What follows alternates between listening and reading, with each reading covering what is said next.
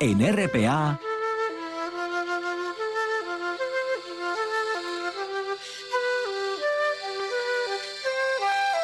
Noche tras noche.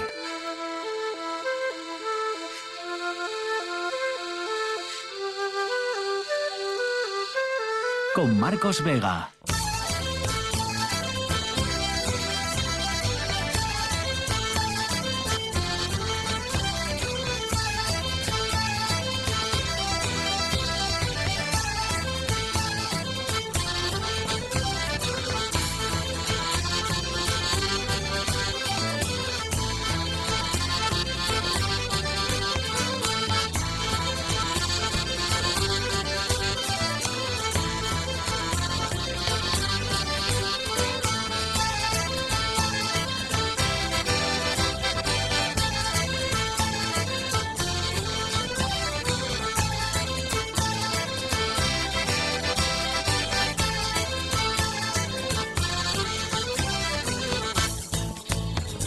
Buenas noches, bienvenidos al espectáculo de la radio. Parece que la inflación se relaja un poco, seguimos siendo más pobres que hace un año, pero somos un poco menos pobres que hace, por ejemplo, seis meses, ¿no? Lo malo, lo malo, porque siempre hay algo malo en estos casos, lo malo son los alimentos. Siguen subiendo. A los asturianos cada vez nos cuesta más alimentarnos. Y más aún alimentarnos bien, ¿no? Porque los sueldos siguen estancados, claro. Juan Lorenzo al frente de la parte técnica, con César Inclán en producción. Son las 9 y un minuto, esto es Asturias y estas son, recuerden las dos maneras que tienen de ponerse en contacto con este programa, de contarme lo que quieran, sugerencias, ruegos, preguntas, a su disposición el Facebook del programa Noche tras Noche Espacio RPA y nuestra cuenta en Twitter arroba NTN RPA. En Asturias la inflación, como les digo, lleva cuatro meses bajando. Eso sí, baja decimina a decimina, ¿no? Y bueno, pues es un poco un respiro, ¿no? Que poco a poco nos va dando eh, el precio de las cosas. El problema es cuando vamos a hacer la compra, claro, y cuando llegamos a la caja del supermercado. Ahí es donde todos ustedes, como servidor, pues padecemos el alza de los alimentos. Comer nos cuesta a los asturianos casi un 15% más que hace solo un año. Y este indicador no parece además que vaya a bajar, ¿no? Estas navidades, sino todo lo contrario. Aceite, patatas, huevos, está todo muy caro y ustedes lo saben bien. Demasiado caro, de hecho, para los sueldos que llevan, como digo, años, en algunos casos, sin subir un céntimo. Hemos conocido estos datos el día en el que una nueva compañía aérea, la alemana Lufthansa, va a empezar a operar, lo hemos conocido hoy, va a empezar a operar en Asturias. A partir del próximo 23 de abril va a conectar nuestro aeropuerto cuatro veces a la semana, miércoles, viernes, sábados y domingos, con Frankfurt y con Múnich. Y de ahí pues ya podríamos acceder a más de 200 destinos de, todo el mundo, ¿no? A partir de Frankfurt y de Múnich. Em, Asturias ya contaría con esos dos nuevos destinos, en total con 27 destinos directos a nueve países diferentes. Los billetes, estos de Lufthansa, por cierto, ya se pueden adquirir, ya los pueden comprar si así lo desean. Eso sucede el día en el que el Tribunal Constitucional ha anunciado que mañana se reúne para decidir si congela o no la reforma del gobierno para renovar los órganos judiciales, si la congela y la detiene o si permite que siga adelante. Y por último todo eso ha sucedido el día, este miércoles, en el que los grupos especiales de la Policía Nacional han retomado las batidas para buscar a la psicóloga de 32 años, Sandra Bermejo, que, recuerden, desapareció en la zona de Cabo Peñas el pasado día 8 de noviembre, hace más de un mes ya. Por la mañana han vuelto a rastrear la zona por mar y esta tarde por la búsqueda, han retomado la búsqueda por tierra. César Inclán, buenas noches. ¿Qué tal, Marcos? Buenas noches. ¿Qué noticia no le ha interesado a nadie en Asturias este miércoles?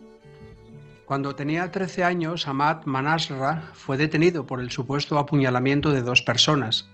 Durante los interrogatorios fue insultado y amenazado. No le permitieron tener un abogado ni ver a sus padres.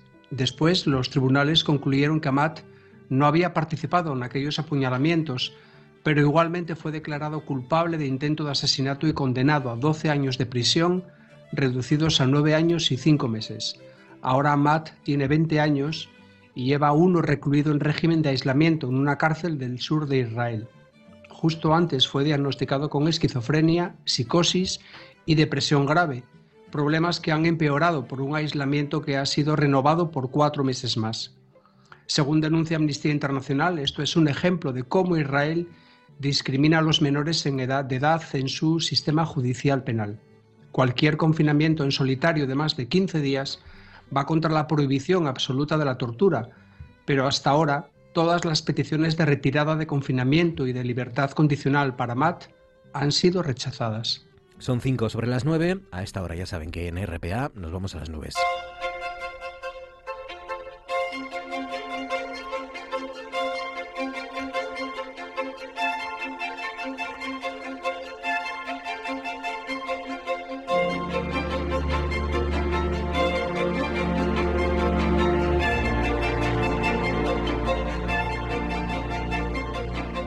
Arriba está nuestro nefelibata Javier Martínez de Orueta. Orueta, buenas noches.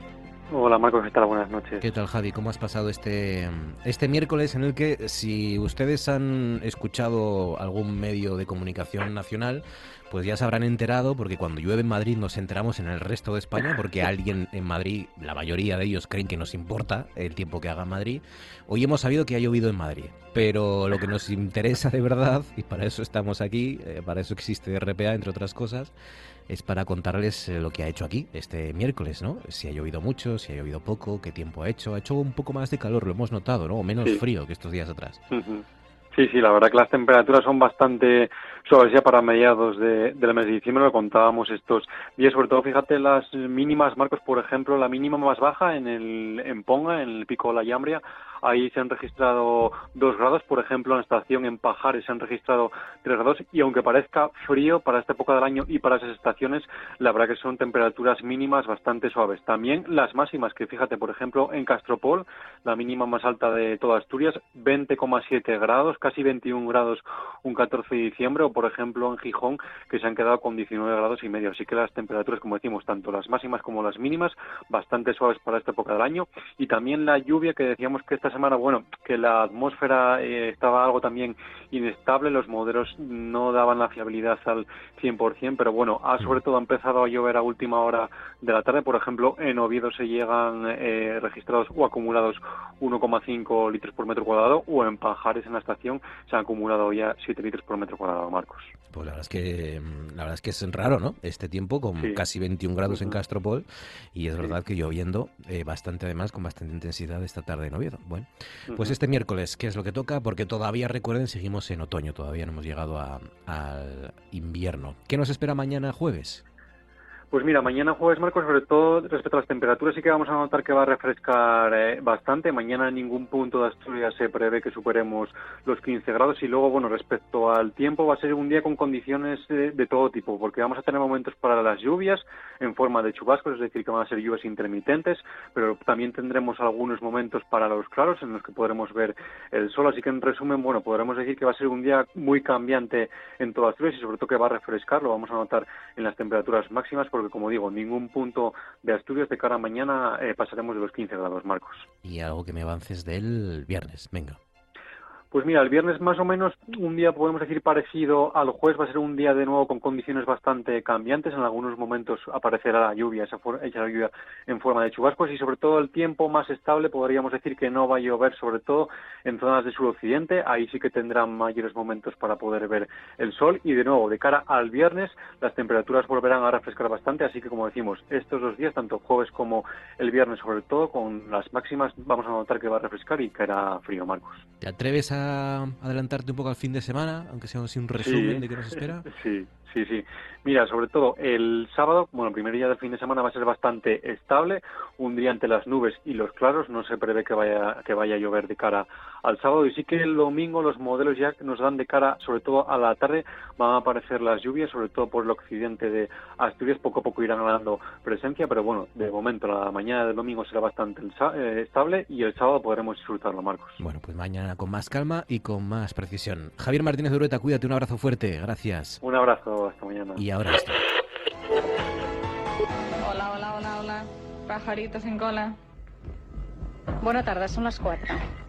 ¿Te arribo bé?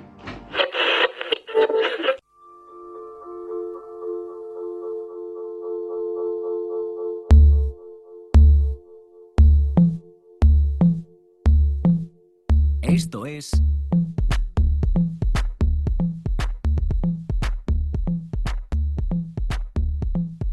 tras noche. Con Marcos Vega.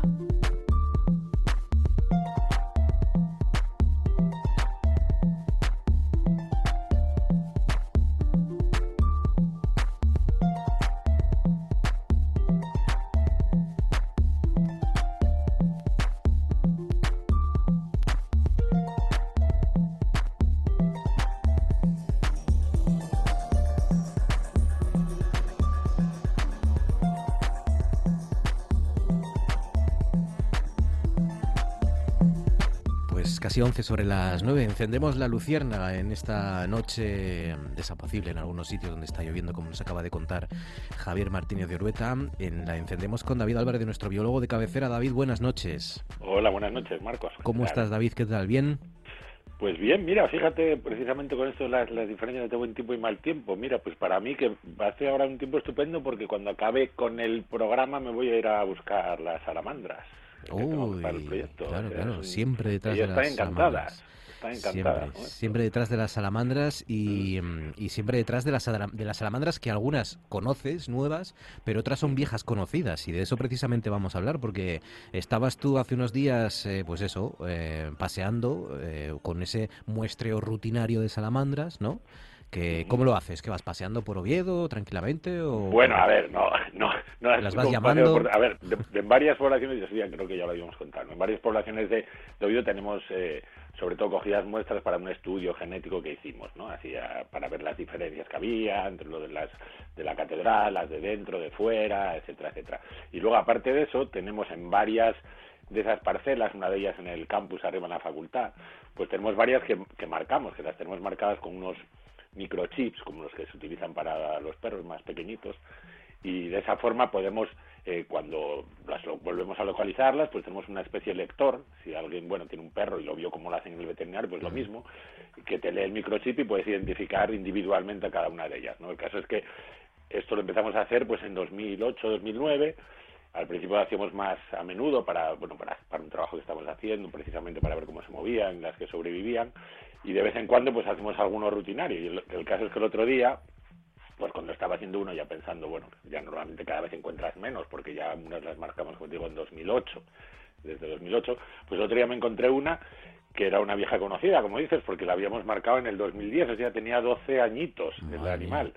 Y ya cuando la habíamos marcado ya era adulta, o sea, ya era grandecita, o sea que yo creo que tendrá unos 15 años o así, más o menos. Qué barbaridad. 15 años, una salamandra con la que te has encontrado, porque gracias a esa datación de, de microchip, ¿no? El aparatito te ha dicho que, que es una eh, que tú ya conocías porque le habías. Claro, por eh, eso no, le no habías tiene pérdida, porque claro, como bueno como se sabe, estos los microchips son individuales en un código, Claro. no se repite nunca, cada vez que fabrican uno hacen con un número distinto, y entonces ninguno, claro, si no, si no sería imposible, ¿no? O sea, tú ya sabes que ese número solo lo puedes asignar pues al animal que lo tiene dentro, o sea, no hay confusión posible. Entonces, Mm. luego la ves y ves que externamente, pues hombre, se va apareciendo.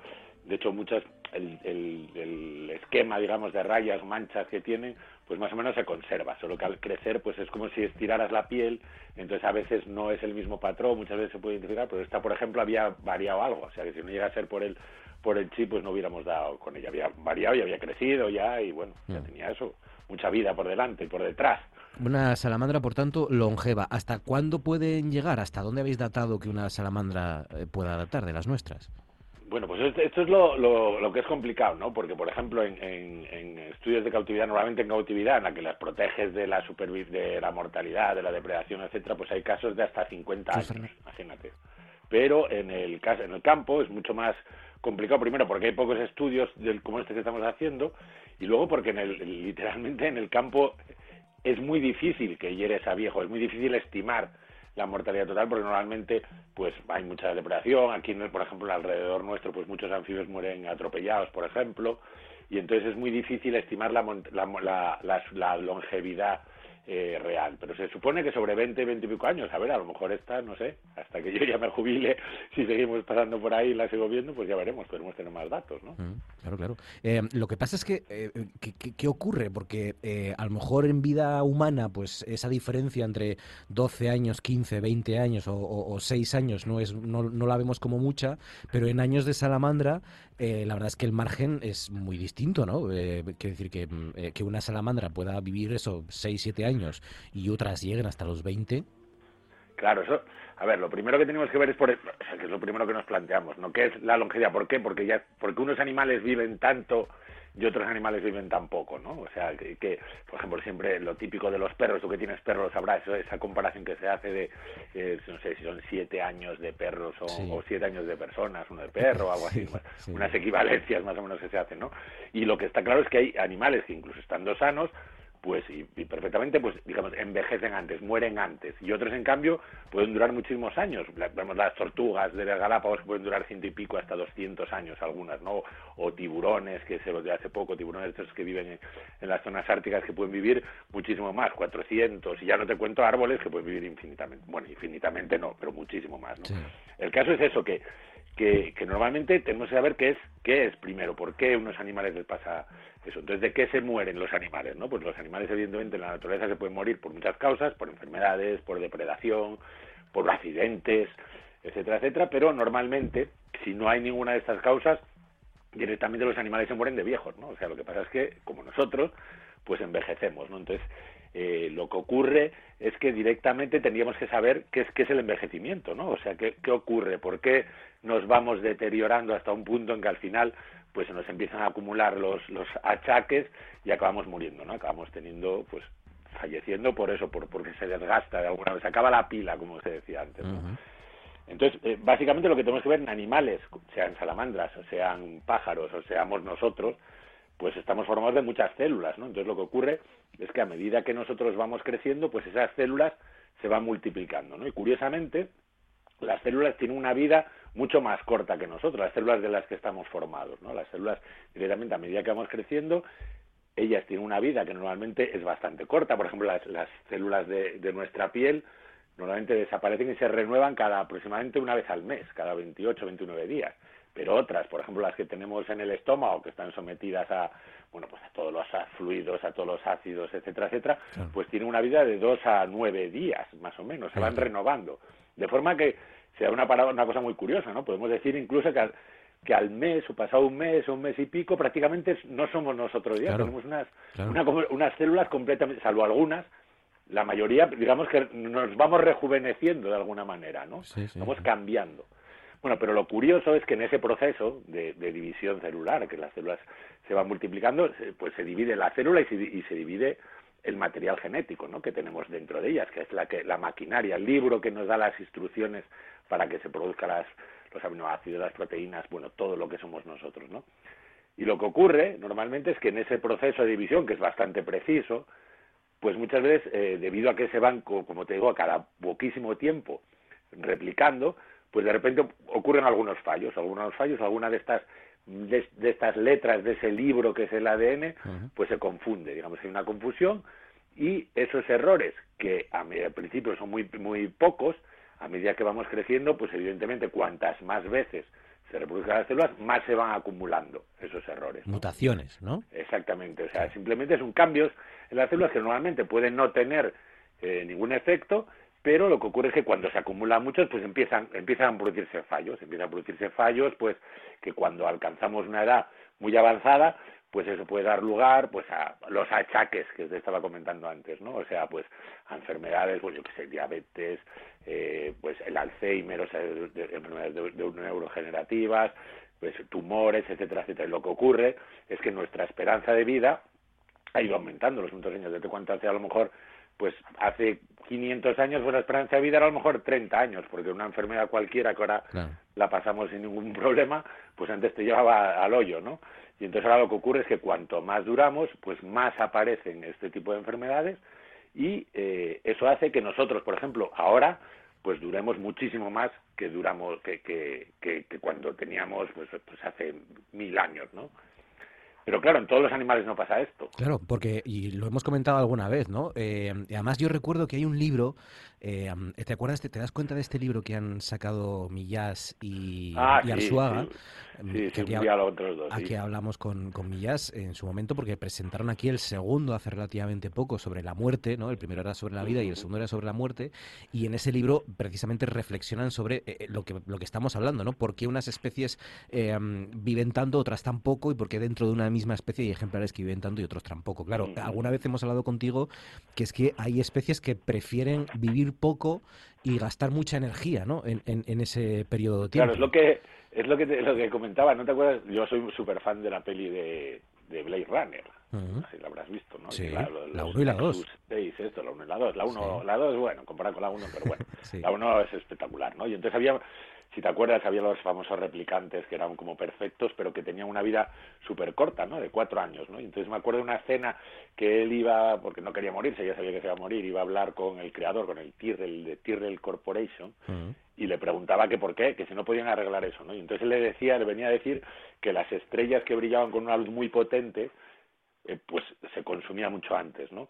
Entonces eso normalmente es lo de lo que lo que decían de las estrellas del rock, ¿no? De lo vive rápido y muere pronto, ¿no? O sea, cuando gastas mucha energía, te reproduces muy rápido, eh, tu, tu, esa velocidad a la que las células van cambiando es mucho más rápida, pues el número de esas mutaciones aumenta y tu esperanza de vida eh, disminuye. Pero a, a, coste de eso, durante ese poco tiempo de vida que tienes, pues te reproduces muy rápido, tienes, o sea, al final, si te fijas en todas las especies, cada una tiene su propia estrategia, pero todas están ahí, ¿no? Todas tienen sus ventajas y sus inconvenientes, ¿no? Por ejemplo, en, mamíferos, si pensamos en los mamíferos, nosotros incluidos, ¿no?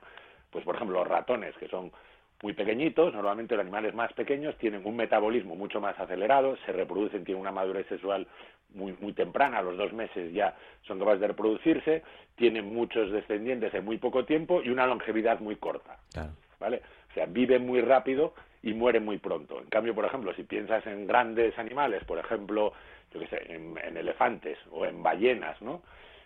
Ocurre todo lo contrario, son animales que tienen una eh, madurez sexual muy tardía, normalmente hasta los 10, 15, 20 años no se reproducen, y al contrario tienen una esperanza de vida mucho más larga. Pero incluso en estos, todo esto que te decía, esto que comentábamos de cómo se acumulaban esas mutaciones eh, que al final acaban dando a tumores muchas veces, pues por ejemplo, en estas especies de los elefantes se vio que tenían muchos más genes encargados de alguna manera de reparar esos errores, ¿no? De, de enfrentarse a los tumores y salvarlos. Ellos tienen mucho menos tumores que, por ejemplo, que nosotros. Tenemos muchas menos defensas a esos tumores. De hecho, es lo que te decía, nuestra esperanza de vida, digamos, está inflada de alguna manera artificialmente por todo por todos estos avances que hemos tenido de, de, medicina y de todo que al final lo que consigues es que avance más, o sea, tu longevidad, ¿no? Pero en condiciones normales sería mucho menos. En cambio, las ballenas o los elefantes que no tienen un médico que los cure, siguen durando esos 80, 90, 100 años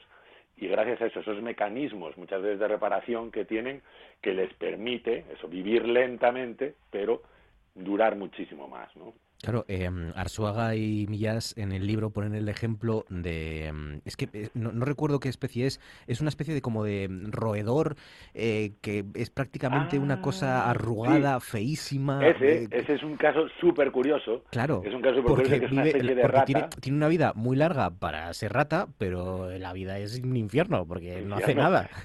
pero es que más, fíjate, esa, esa especie que dices es muchísimo más curiosa porque realmente es como si fuera una colonia de hormigas. Esa rata es una rata eh, ciega, desnuda, que, vive enterrada todo el tiempo y tiene unos dientes muy largos, no es nada graciosa, la pobre, y que curiosamente tiene el mismo sistema colonial que tienen las hormigas. Tiene una reina, que es la que pare las crías continuamente, y unas obreras. Y la reina, al igual que ocurre con las abejas, es la que tiene una longevidad súper larga, mientras que las obreras, que son estériles, están, o sea, no pueden reproducirse por, por precisamente porque, digamos, de alguna manera el, el aroma de la, de la hembra, que es la madre de todos, los castra de alguna manera y no pueden reproducirse, pues tiene una longevidad más corta. La reina, en cambio, dura muchísimo más, ¿no? Y lo mismo, tiene unas condiciones, pues, como dices tú, bastante deplorables desde nuestro punto de vista y tiene una longevidad enorme, mucho más de lo que, por ejemplo, tendría pues un roedor parecido o emparentado con ella. ¿no? Sí, sí, el rato pin o rata topo lampiña o rata desnuda. Eh, a, mí me gustó porque efectivamente la reflexión ya más filosófica detrás es eso, es, eh, oye, si queremos vivir mucho sin gastar energía o queremos vivir mm, mejor, ¿no? Y gastando más energía pero menos tiempo, ¿no? Bueno, eso como el eh, como el chiste famoso, no sé si conoces un chiste que iba uno El de Woody Allen, ¿no? No, ah, no sé si era el Woody Allen, que le decía, iba al médico y le decía, oiga, mire, es que no, no sé, me encuentro mal y tal, lo miraba, entonces decía, bueno, es que a usted le queda un mes de vida y tal. Mm. Y dice, ostras, ¿cómo lo puedo solucionar? Y dice, pues mire, deje de fumar, deje de beber, deje de salir, de hacer el amor, deje de...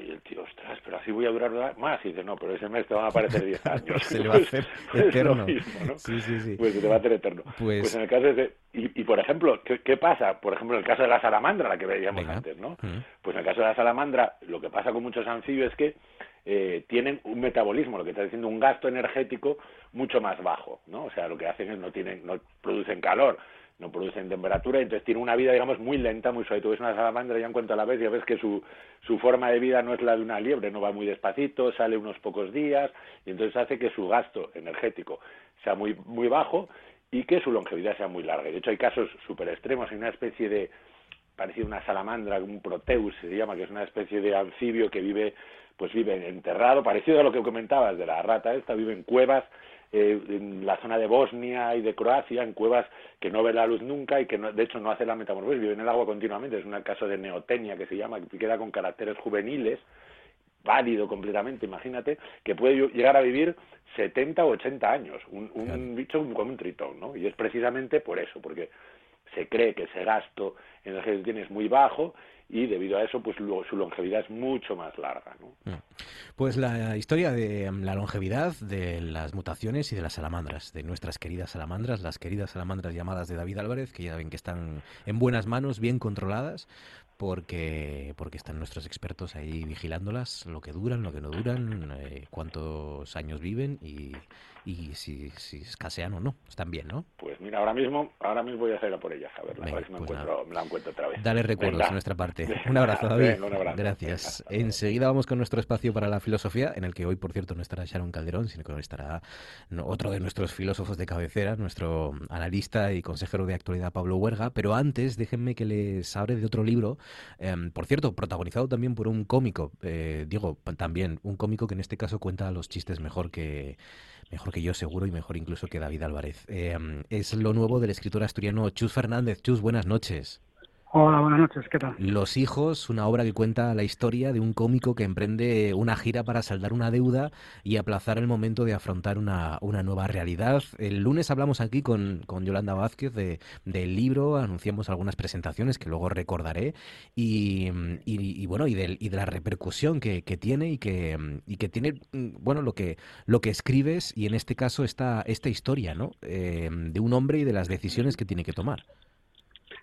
Sí, sí, es, es un, un cómico que, que, bueno, recibe una noticia y, y esa noticia un poco, además de proporcionarle un, un punto de vista, le, le obliga a tomar una decisión y que en el fondo se traducen a quién de las personas que le importan le va a elige hacerle más daño. Mm. Entonces también está el tono así elegíaco que de alguna manera le obliga a saldar la deuda con su profesión y encuentra la posibilidad de, de, aplazar esa, esa decisión emprendiendo una gira, yéndose, yéndose a la carretera. A mí a veces me pasa cuando mm, a la hora de entrevistar a cómicos que muchos te dicen que, mm, que, les cuesta en las entrevistas porque la gente entiende que están obligados constantemente a ser graciosos, ¿no? Eh, ¿tú, tú, tú, has tenido esa obligación de, de sentirte en, el, en la obligación de ser gracioso, de que tu protagonista sea gracioso? Eh, yo personalmente no, porque no creo que de mí nadie espere que sea gracioso.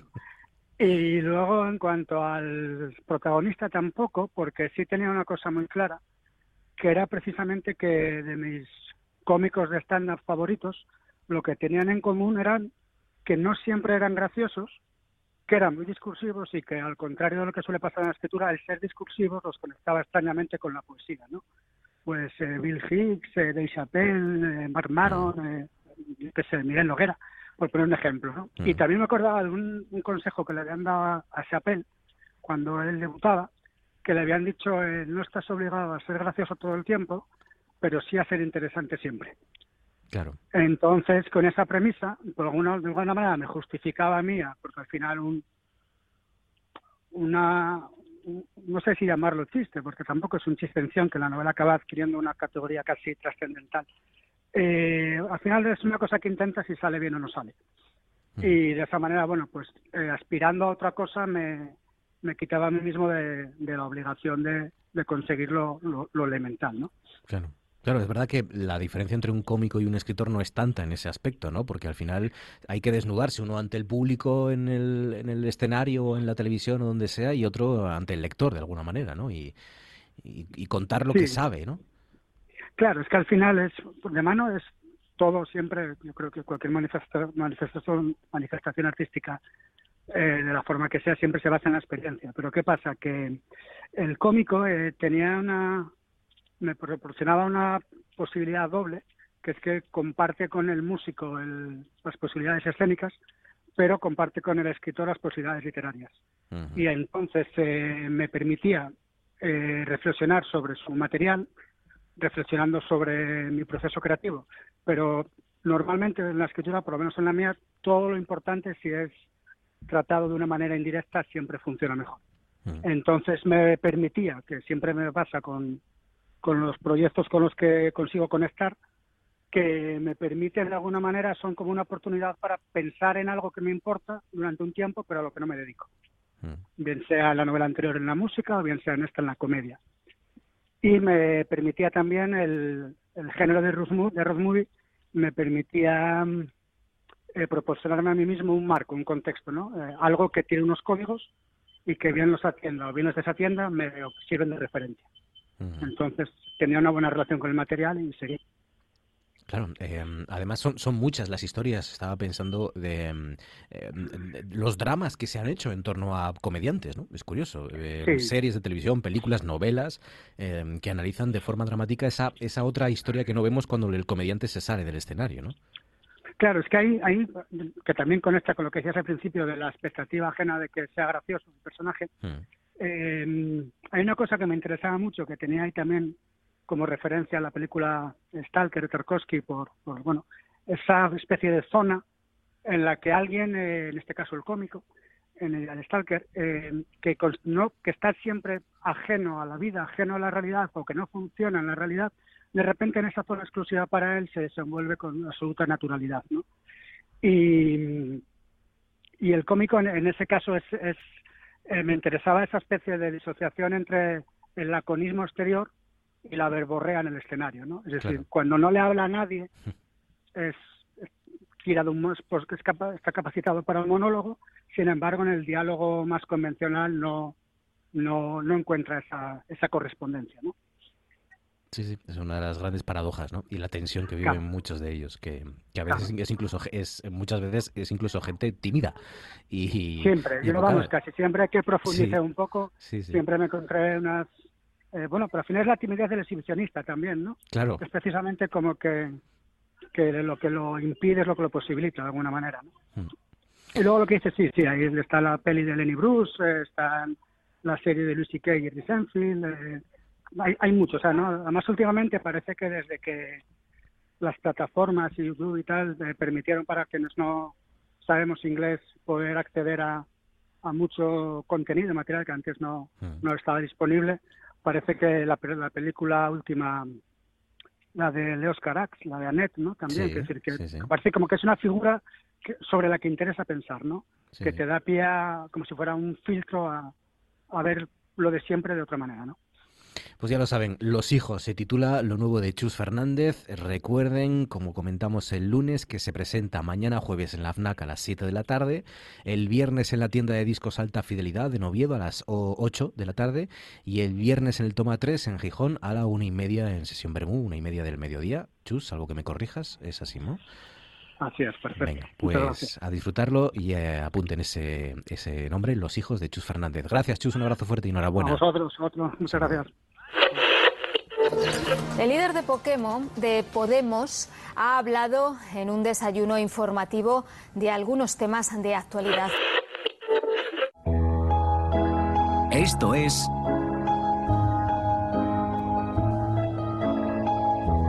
Noche tras Noche.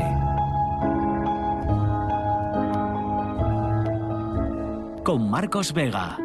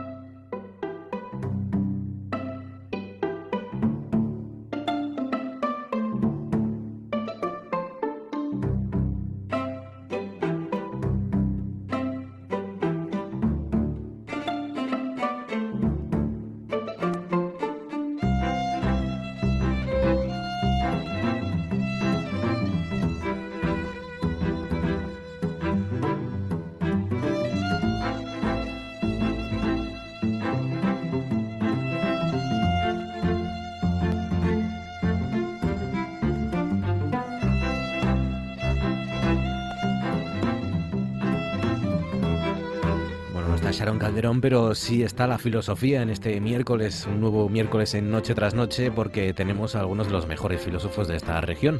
Eh, y ya conocen a nuestro analista de actualidad, consejero, escritor y filósofo Pablo Huerga. Pablo, buenas noches. Hola, buenas noches. Hoy para presentarnos, Pablo, una historia mm, que, que, has conocido, que conociste hace tiempo, que empezaste a documentar, a investigar, de esos personajes que te gusta rescatar, ¿no? Del olvido. El título del libro es Babilov en España, una odisea en busca de la escanda, ¿no? Y...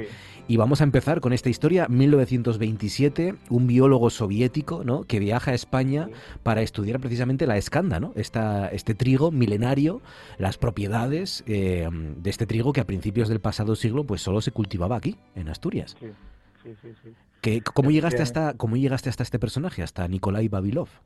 Bueno, pues es una historia un poco, eh, vamos, eh, está relacionado con, con, mi trabajo de investigación para la tesis doctoral que hice en el año 97 con Gustavo Bueno. Mm. Yo estaba, en aquellos tiempos estaba trabajando sobre, sobre el marxismo, la historia de la ciencia, y, había centrado el trabajo en, en, el caso de un, de un físico soviético que se llamaba Boris Hessen, que también tiene una historia muy curiosa porque mm, en el año 1931 Hessen, junto con otros siete delegados eh, de la Unión Soviética, asistieron al segundo Congreso de Historia de la Ciencia, segundo Congreso Internacional que se celebraba en Londres. Mm.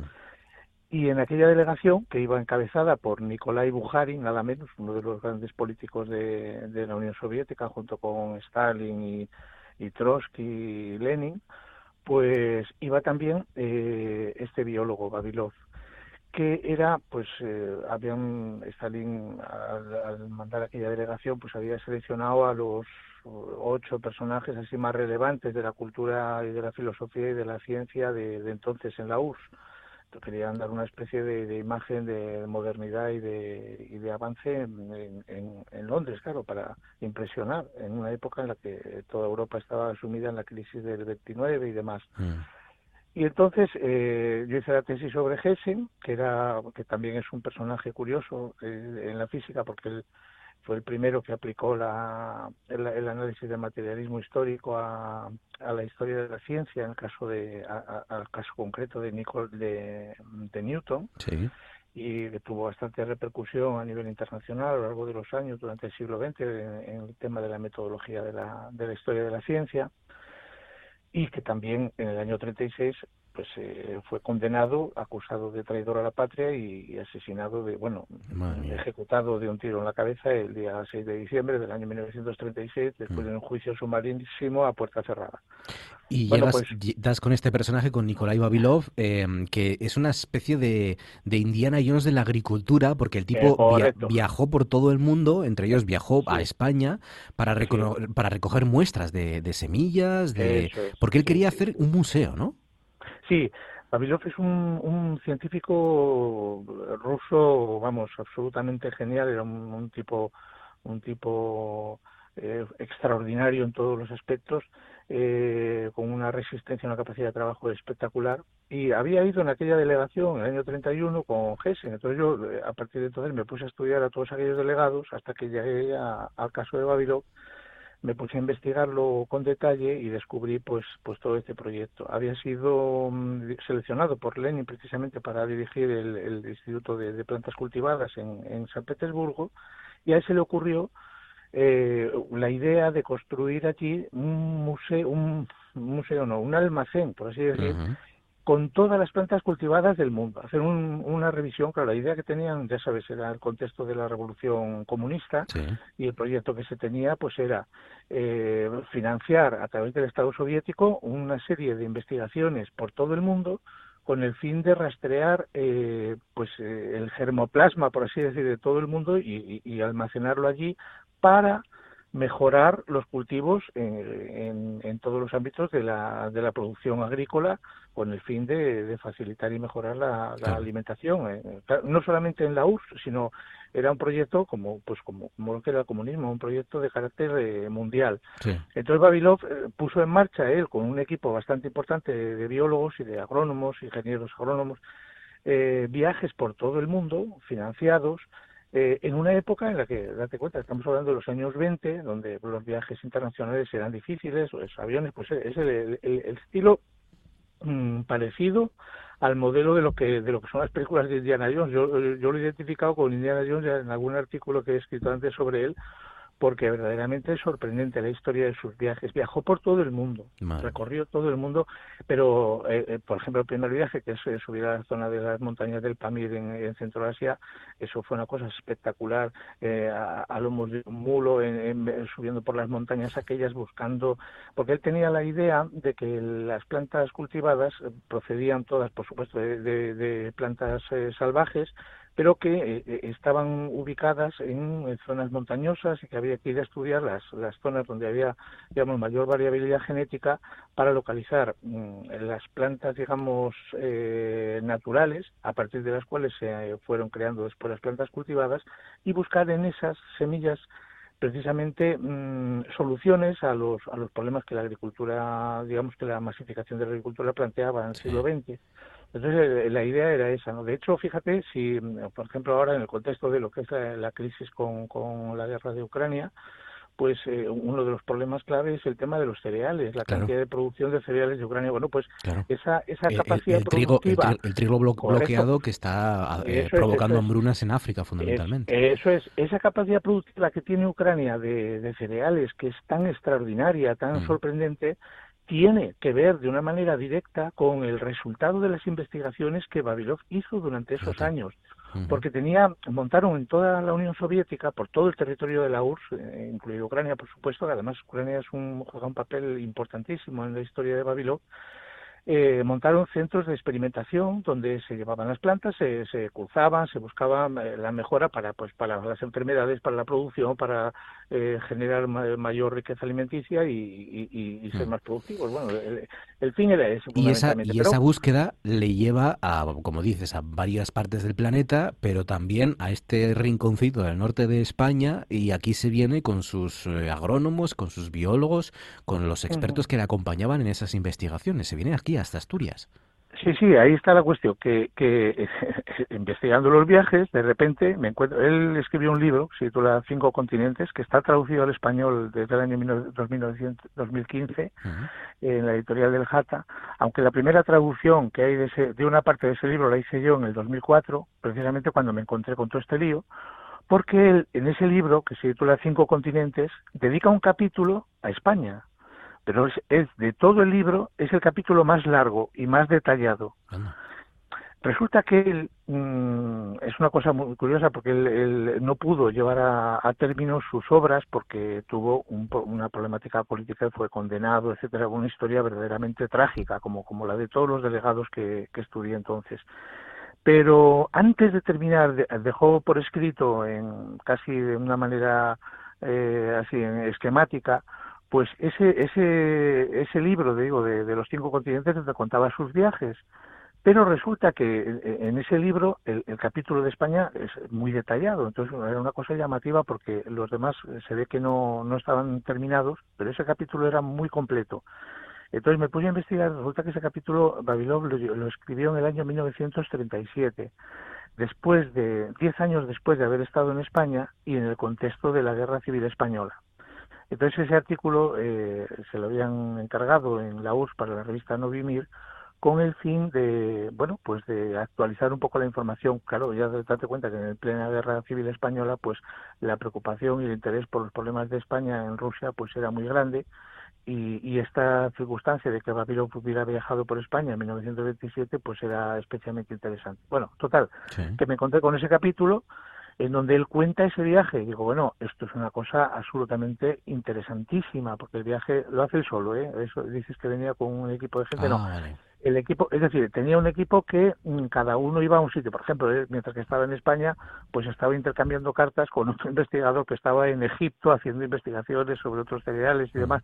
Es decir, que eh, pero él, el, viaje lo, a España lo hizo solo. Además, de hecho, eran unos viajes eh, casi casi maratonianos, es decir, era un, a destajo, ¿no? Como como con esa con esa actitud eh, que, que tenía el el, digamos, la, la ideología comunista eh, en el sentido revolucionario y vanguardista de los años aquellos, ¿no? Sí, y por tanto viene solo él, Asturias y... Eso es, viene, viene, viene, o sea, el, yo sé, eh, detecté que el, interés por venir a España había empezado allá por los primeros años 20, él sabía, había oído hablar de la escanda, bueno, la escanda, eh, hay que precisar, eh, la escanda que se cultiva en Asturias es la espelta, trítico en espelta, que es un, trigo especial que, eh, según eh, Calixto Álvaro González, el uno de los uno de los eh, autores, ya, ya habíamos hablado alguna vez en la radio, que dedicó un, libro a la escanda precisamente a principios del siglo XX y que Babilov ese libro se lo llevó para allá, para, para la URSS cuando estuvo aquí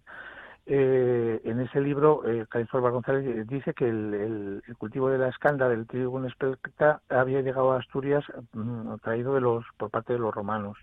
Entonces, era un, un cereal que se cultivaba muchísimo en la época aquella, pero que con el paso de los años y de los siglos y la mejora de, los cultivos, pues resulta que quedó reducido solamente su cultivo en Asturias porque es un cereal muy resistente al, y, que se cría en zonas pues difíciles, ¿no? Zonas eh, montañosas y, agrestes y demás. Entonces es un, un, cereal que aquí eh, siguió cultivándose. Y él, sabiendo que era que estaba muy próximo, digamos, a su carácter, a su a su origen natural, pues tenía interés en investigarlo para, para ver qué propiedades y, qué, y cómo se podía aprovechar para mejorar también la, producción de cultivos de cereales en, en la URSS. Y, decidió, primero escribió a algunos profesores de aquí de, España preguntando por ella, por, por ese cereal, y finalmente en el año 27 eh, organizó un viaje por España. No solamente vino a Asturias, vino, recorrió todo el país, es, un, es una especie, es una odisea, una odisea eh, que él tenía como objetivo claramente la llegar a Asturias y de hecho el capítulo de Asturias es también el más digamos más detallado y más bonito. Yo de hecho hace ya años eh, me parece que en el año 2006 o 2007 publiqué en la, en la Nueva España un artículo contando el, el viaje de Babilonia en, Asturias, que era, es una parte de, de, lo que ha sido esta investigación, que llevo dedicándole, pues yo que sé, 20 años, imagínate, en la Biblioteca Nacional. Nicolai Babilov, eh, Babilov en España, una odisea en busca de la escanda. Eh, ¿Cómo acaba este hombre? Porque eh, con esta vida científica muy intensa, muy comprometida, analizando, llevándole hasta Asturias eh, para conocer la escanda, de repente es arrestado por la NKVD, ¿no? La Policía Secreta del Régimen Soviético. Sí, lo que es la KGB posterior él, acabó eso, eh, pues por, ya sabes que en, la URSS se montó un debate filosófico eh, de gran calado entre dos corrientes de la biología, que era la biología, digamos, neolamarquista, representada por, por una especie de, chamán eh, que surgió allí en la URSS, se llamaba Lysenko, que, tenía el apoyo de, de, Stalin y que supo manejar muy bien sus, sus influencias para arrinconar a Babilov, que sin embargo pues es uno de los, hoy mismo, hoy eh, actualmente está considerado uno de los grandes biólogos del siglo XX, uno de los grandes genetistas. Babilov es genetista.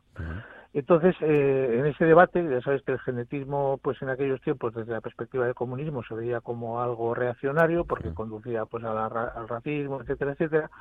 Entonces, evidentemente por una mala interpretación de, ideológica de, estas teorías científicas, y mm, Lysenko aprovechó esa circunstancia para arrinconarlo, perseguirlo y luego pues ya sabes cómo se acababan esos debates en la Unión Soviética. O sea, por, envidias entre científicos. Sí, sí, sí, es una, es una claramente es una, es una, claramente es una, un, mm. conflicto de eso, eh, de personalidades y tal, que, acabó con, con, su vida. Fue condenado, se, eh, arrestado en, en Ucrania en el año 1940, el día 6 de agosto de 1940, arrestado precisamente, justamente, fíjate, cuando estaba él encontrando en, eh, en Ucrania, en la zona de los Cárpatos, muestras de escanda también.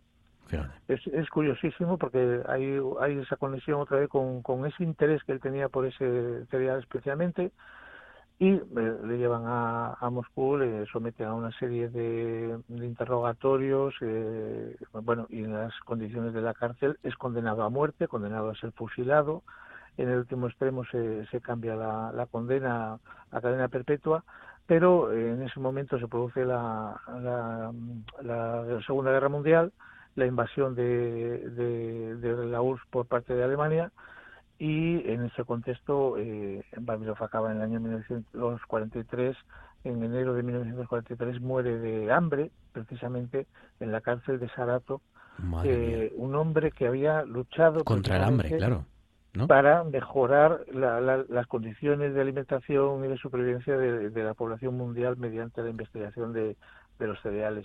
Ese, ese, ese centro de investigación que él montó en, en San Petersburgo, en lo que era Leningrado entonces, sigue funcionando actualmente. Y es muy bonito porque date cuenta que cuando hizo él la investigación, ya se podía viajar por todo el mundo con aviones, como se decía, esas, escenas de, de Indiana Jones donde se ve el avión volando por el mundo y tal, pero eh, los cereales y los cultivos agrícolas de las distintas regiones del mundo todavía permanecían, digamos, en su estado, en su lugar. Es decir, no había no se había transnacionalizado todo, ¿no?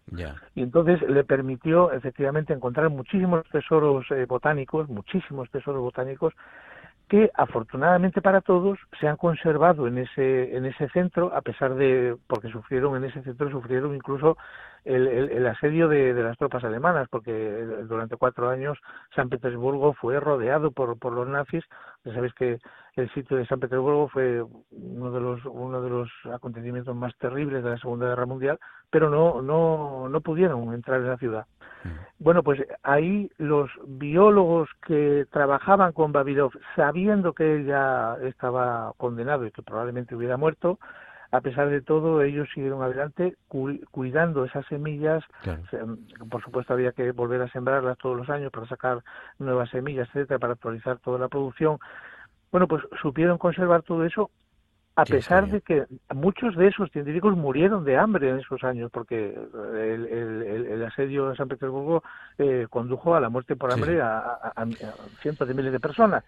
O sea que, y, entonces resulta que ahora, pues hay países, eh, por ejemplo, te hablo del caso de, de, Etiopía, pero hay países donde donde eh, el desarrollo posterior de la globalización de los procesos productivos ha hecho desaparecer los cultivos autóctonos. Y ahora resulta que hay muchos países que solicitan a, a Rusia, al, centro de, de, plantas cultivadas de, San Petersburgo solicitan semillas de aquellas que están allí guardadas desde la época de Babilonia. Fíjate. Una cosa verdaderamente Qué personajazo. Eh, héroe, villano y ahora pues eh, poco a poco recuperando esa etiqueta de héroe científico, entre otros gracias al libro Babilov en España, una odisea en busca de la escanda de Pablo Huerga, nuestro escritor y filósofo. Pablo, enhorabuena por la investigación, por el trabajo y por este pedazo de libro tan, tan interesante de este Nikolai Babilov. Así que es una historia muy bonita. ¿eh? Fascinante que de verdad Es, una historia muy muy interesante. Yo lo que hice fue eso, desentrañar todo, todos los detalles de ese viaje por mm. España, por, donde conoció a muchísima gente interesantísima. Aquí en Gijón estuvo con Gerardo Diego, cuando Gerardo Diego estaba organizando la generación del 27. Hay historias pequeñas historias dentro de ese viaje que son muy sorprendentes. pues nada, no se las pierdan. Pablo, un abrazo fuerte y enhorabuena, amigo. Gracias. Gracias, Marcos. Un fuerte abrazo. Chao, hasta luego. hasta luego. Ha sido detenido y está acusado de dos delitos de homicidio por imprudencia y de conducir de forma temeraria y bajo los efectos de, eh, de estancias estupefacientes. Seguimos con más noticias. El incendio que se declaró a media tarde de ayer en San Vicente de Alcántara, en Badajoz, se encuentra ya estabilizado. Está perimetrado también, no obstante, sigue activado el nivel 1 de peligrosidad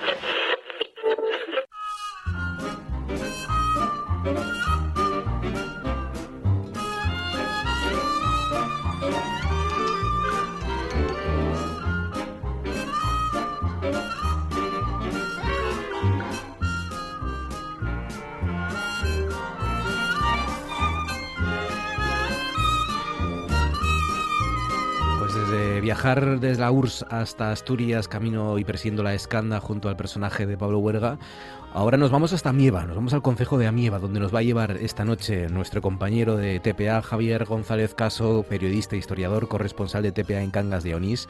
Javi, buenas noches. Buenas noches, Marcos. ¿Cómo estás, Caso? ¿Qué tal la semana? ¿Bien? Bien, bien. Me alegro. Bien. Me alegro. ¿Te ha tocado algo interesante, algo arriesgado? ¿Nada? Estos días estoy de descanso. Ah, amigo. Bueno, bien. Bien, bien. Pues nada, ¿te has pasado por León o algo o no? No, eh, quedamos por aquí por, por Oviedo. Hiciste bien. hiciste bien, que está muy malo, por ahí llueve mucho, hace mucho frío, o sea Sí, que bien. sí. Vamos allá, nos vas a contar la historia de un edificio. Sí, vamos a hablar de, de un edificio público ahí del, del Concejo de Amieva que se construyó hace ya muchos, muchos años, pero sin embargo no hace tantos que, que recuperó su nombre original. Vamos a hablar del, del Ateneo de Sames. El Ateneo de Sames, que recuperó, me dice, su nombre original. ¿Por qué? Pues mira, vamos a ver, el edificio se levanta en, en la calle La Cuba, en la, en esta, en la capital amievense, en Sames, y recuperó el nombre original porque entre los años 2004 y 2006 el edificio que amenazaba ruina, después de muchísimos años de abandono, fue objeto de una reconstrucción, una rehabilitación integral por parte de un taller de, empleo que impulsaba el Ayuntamiento de Amieva con otros concejos como Onís, Ponga y Cangas Onís, y cuando se reinauguró en 2006 eh, fue cuando se le, bueno, se le devolvió el nombre original del Ateneo de Sames, que, que mucha gente no, vamos, no, se- no lo recordaba. No lo recordaba. em, ¿A quién pertenece el Ateneo de Sames entonces? Es que, vamos a ver, el, el edificio cuando se levantó fue levantado por los propios vecinos del concejo. Lo que pasa que después de esa obra de, de rehabilitación integral que llevó, llevó a cabo el ayuntamiento, eh, digamos que se incorporó a patrimonio municipal, pero toda la vida había pertenecido al, al pueblo. De hecho, yo, hablando con gente de allí, eh, llegó a ver incluso sus más y sus menos. Había gente que tenía reticencias de que el edificio pasara a propiedad municipal, pero bueno, la verdad es, es que fue la mejor solución porque fue lo que permitió salvarlo de, de una ruina que era, vamos, que estaba a la vuelta de la esquina. ¿Cuándo, cuándo se construyó más o menos? ¿En qué época estamos? Pues mira, ahí mm, yo traté de traté de averiguarlo y tal, la fecha fija exactamente no la no se sabe, pero bueno, está claro que está claro que tenemos que irnos a los años de la, a los años 30, a los años de la época de la, de la Segunda República, en aquella época los Ateneos fueron unas instituciones que se muchas de ellas eh, digamos florecieron durante esos años, se pusieron varios en marcha y además hay una carta que, que me gustaría, ojalá pudiéramos localizar algún día porque sería muy interesante. Por lo visto, to- los vecinos me hablaban de una carta que había remitido un maestro que de aquella estaba de Asames al gobierno de la República solicitando fondos para terminar la construcción del, del Ateneo. O sea, debió iniciarse entre los 20 y los 30. Pero en todo caso, luego el edificio no se finalizó hasta pasada la Guerra Civil. Y ya digamos que con la dictadura de Franco, desde luego el nombre de Ateneo no lo iban a mantener. Los Ateneos no, no ligaban bien ¿no? con la dictadura. Sí, sí. Por cierto, pues nada, si alguien nos está escuchando y, y sabe o puede dar la- alguna pista del, del- del rastro de esta carta, pues que nos lo diga y nosotros lo pasamos a, a Javi Caso. Lo levantaron los vecinos, me decías. Sí, a mí eso fue lo que me fueron contando los, los vecinos. El solar lo había donado un, un indiano, se, ubica, como dije, ahí en la, en la calle La Cuba, era un, solar que no, bueno, que no se utilizaba para nada, y ahí fue donde se fue construyendo, eh, digamos, por, por fases. Luego es verdad que me comentaban, a raíz del reportaje que publicamos, eh, hubo gente de ahí de, de, de Sames que me llamó, que contactaron conmigo, que me contaron, por ejemplo, uno recordaba cómo habían subido la arena desde el, desde el río Sella, al lado de Santillán, donde el Pozo Damaso me, me contaba que lo habían hecho con caballerías de noche para no tener que ir permisos. Luego habían sido los propios vecinos los que habían lucido las, las paredes, un, albañil que se llamaba Pocholo era el que, el que había se encargado de esa labor. Y luego habían sido los vecinos en, en Sexta Feria, en base de prestaciones, los que habían puesto el, el piso de madera al, al salón del Ateneo. Eh, una vez terminado, entonces, Javi, ¿para, para qué lo usaban? ¿Para cuál era el- la, la utilización de ese espacio? Pues mira, el edificio ahí en, en Sames siempre se conoció y, y- y- y yo lo recuerdo desde crío porque mi, mi- mi madre es de allí de, de Sames, ¿no? Entonces me, me toca, me toca de cerca. En, ahí el edificio siempre se conoció como el Salón o la Casona. Y, y allá por los años 50, los años 60, había cogido un mogollón de actividades de la juventud de la época. En Sames de aquella había muchísima, bueno, era, era un pueblo con bastante, con bastante población, mucha juventud, acogía bailes, chocolatadas, fiestas, y me contaban que había bailes todos los domingos, eh, unos bailes a los que se reunían pues todos los jóvenes del, del- de Sames, por supuesto, el Concejo de Amieva y de, y de concejos vecinos también. Ya, ya. Eh, y, y además del salón, en esa planta superior, en el bajo creo que albergó un, también un equipamiento público que fue muy importante durante mucho tiempo, ¿no? Durante años. Eso es, eso es. Nos remitimos a los años en los que de aquella no había lavadoras en las casas y un otro indiano de ahí de Sames pagó la obra para habilitar en esos bajos unos lavaderos, unos lavaderos públicos. Había va- varias pilas y luego una, una muy grande y también había otro otro equipamiento en, una esquina que era un, potro para para animales. Yo lo recuerdo muy bien porque es que el, el- lo que es el Ateneo se levanta justo frente por frente de casa de, de mis abuelos y de vez en cuando pues jugábamos allí de, de críos también en el lavadero. Y luego es cuando llega esa reconstrucción, que le devolvió el nombre al edificio, el nombre original. Eso es, ya te digo, yo creo que francamente yo, ya te digo, yo, en mi familia jamás me habían hablado de ese edificio como, como el Ateneo, siempre era el salón, el salón, y era un edificio que cuando el, Ayuntamiento de Amieva decidió su rehabilitación, eh, bueno, presentaba un deterioro evidente, había muchísimas go- goteras, el suelo estaba hundido en algunos sitios, y, y aunque como te comentaba antes pertenecía al pueblo, ver, tampoco había ninguna entidad ni, ni nadie se ponía de acuerdo para poder repararlo y afrontar esa reconstrucción. Entonces, ahí fue el ayuntamiento el que dio el paso, eh, lo reconstruyó y lo, vamos, y se ha, se ha- se ha convertido en un equipamiento público fundamental para el concejo. Con lo cual vuelve a ser Ateneo, el Ateneo de Sames en la, en la calle La Cuba, ¿no? Y, Eso mm, es. y, y- y se utilizará mucho, imagino, lógicamente, como comentas. Pues sí, sí, por ejemplo, te puedo comentar, no es la sede oficial, ni mucho menos, pero la Asociación de Mayores del Concejo de Amieva desarrolla allí de forma regular talleres, cursos, charlas, eh, también cuando hay alguna reunión, eh, cuando llega la cabalgata de Reyes, la recepción de, los Reyes Magos, ahora que estamos en Navidad, ta- también se suele celebrar allí. Y además eso, y encima el edificio pues acabó recuperando su nombre original y volviendo a estar a disposición de los vecinos. Además, bueno, así como curiosidad, en lo que es la planta, digamos, multiusos, hay una exposición de fotos antiguas de los vecinos de, de- de todo el concejo de Amieva. Y en la planta baja, coincidiendo cuando se inauguró, también los vecinos hicieron aportaciones y hay una pequeña muestra etnográfica, pues con herramientas, con cacharros, con, con diferentes utensilios. Qué guapo.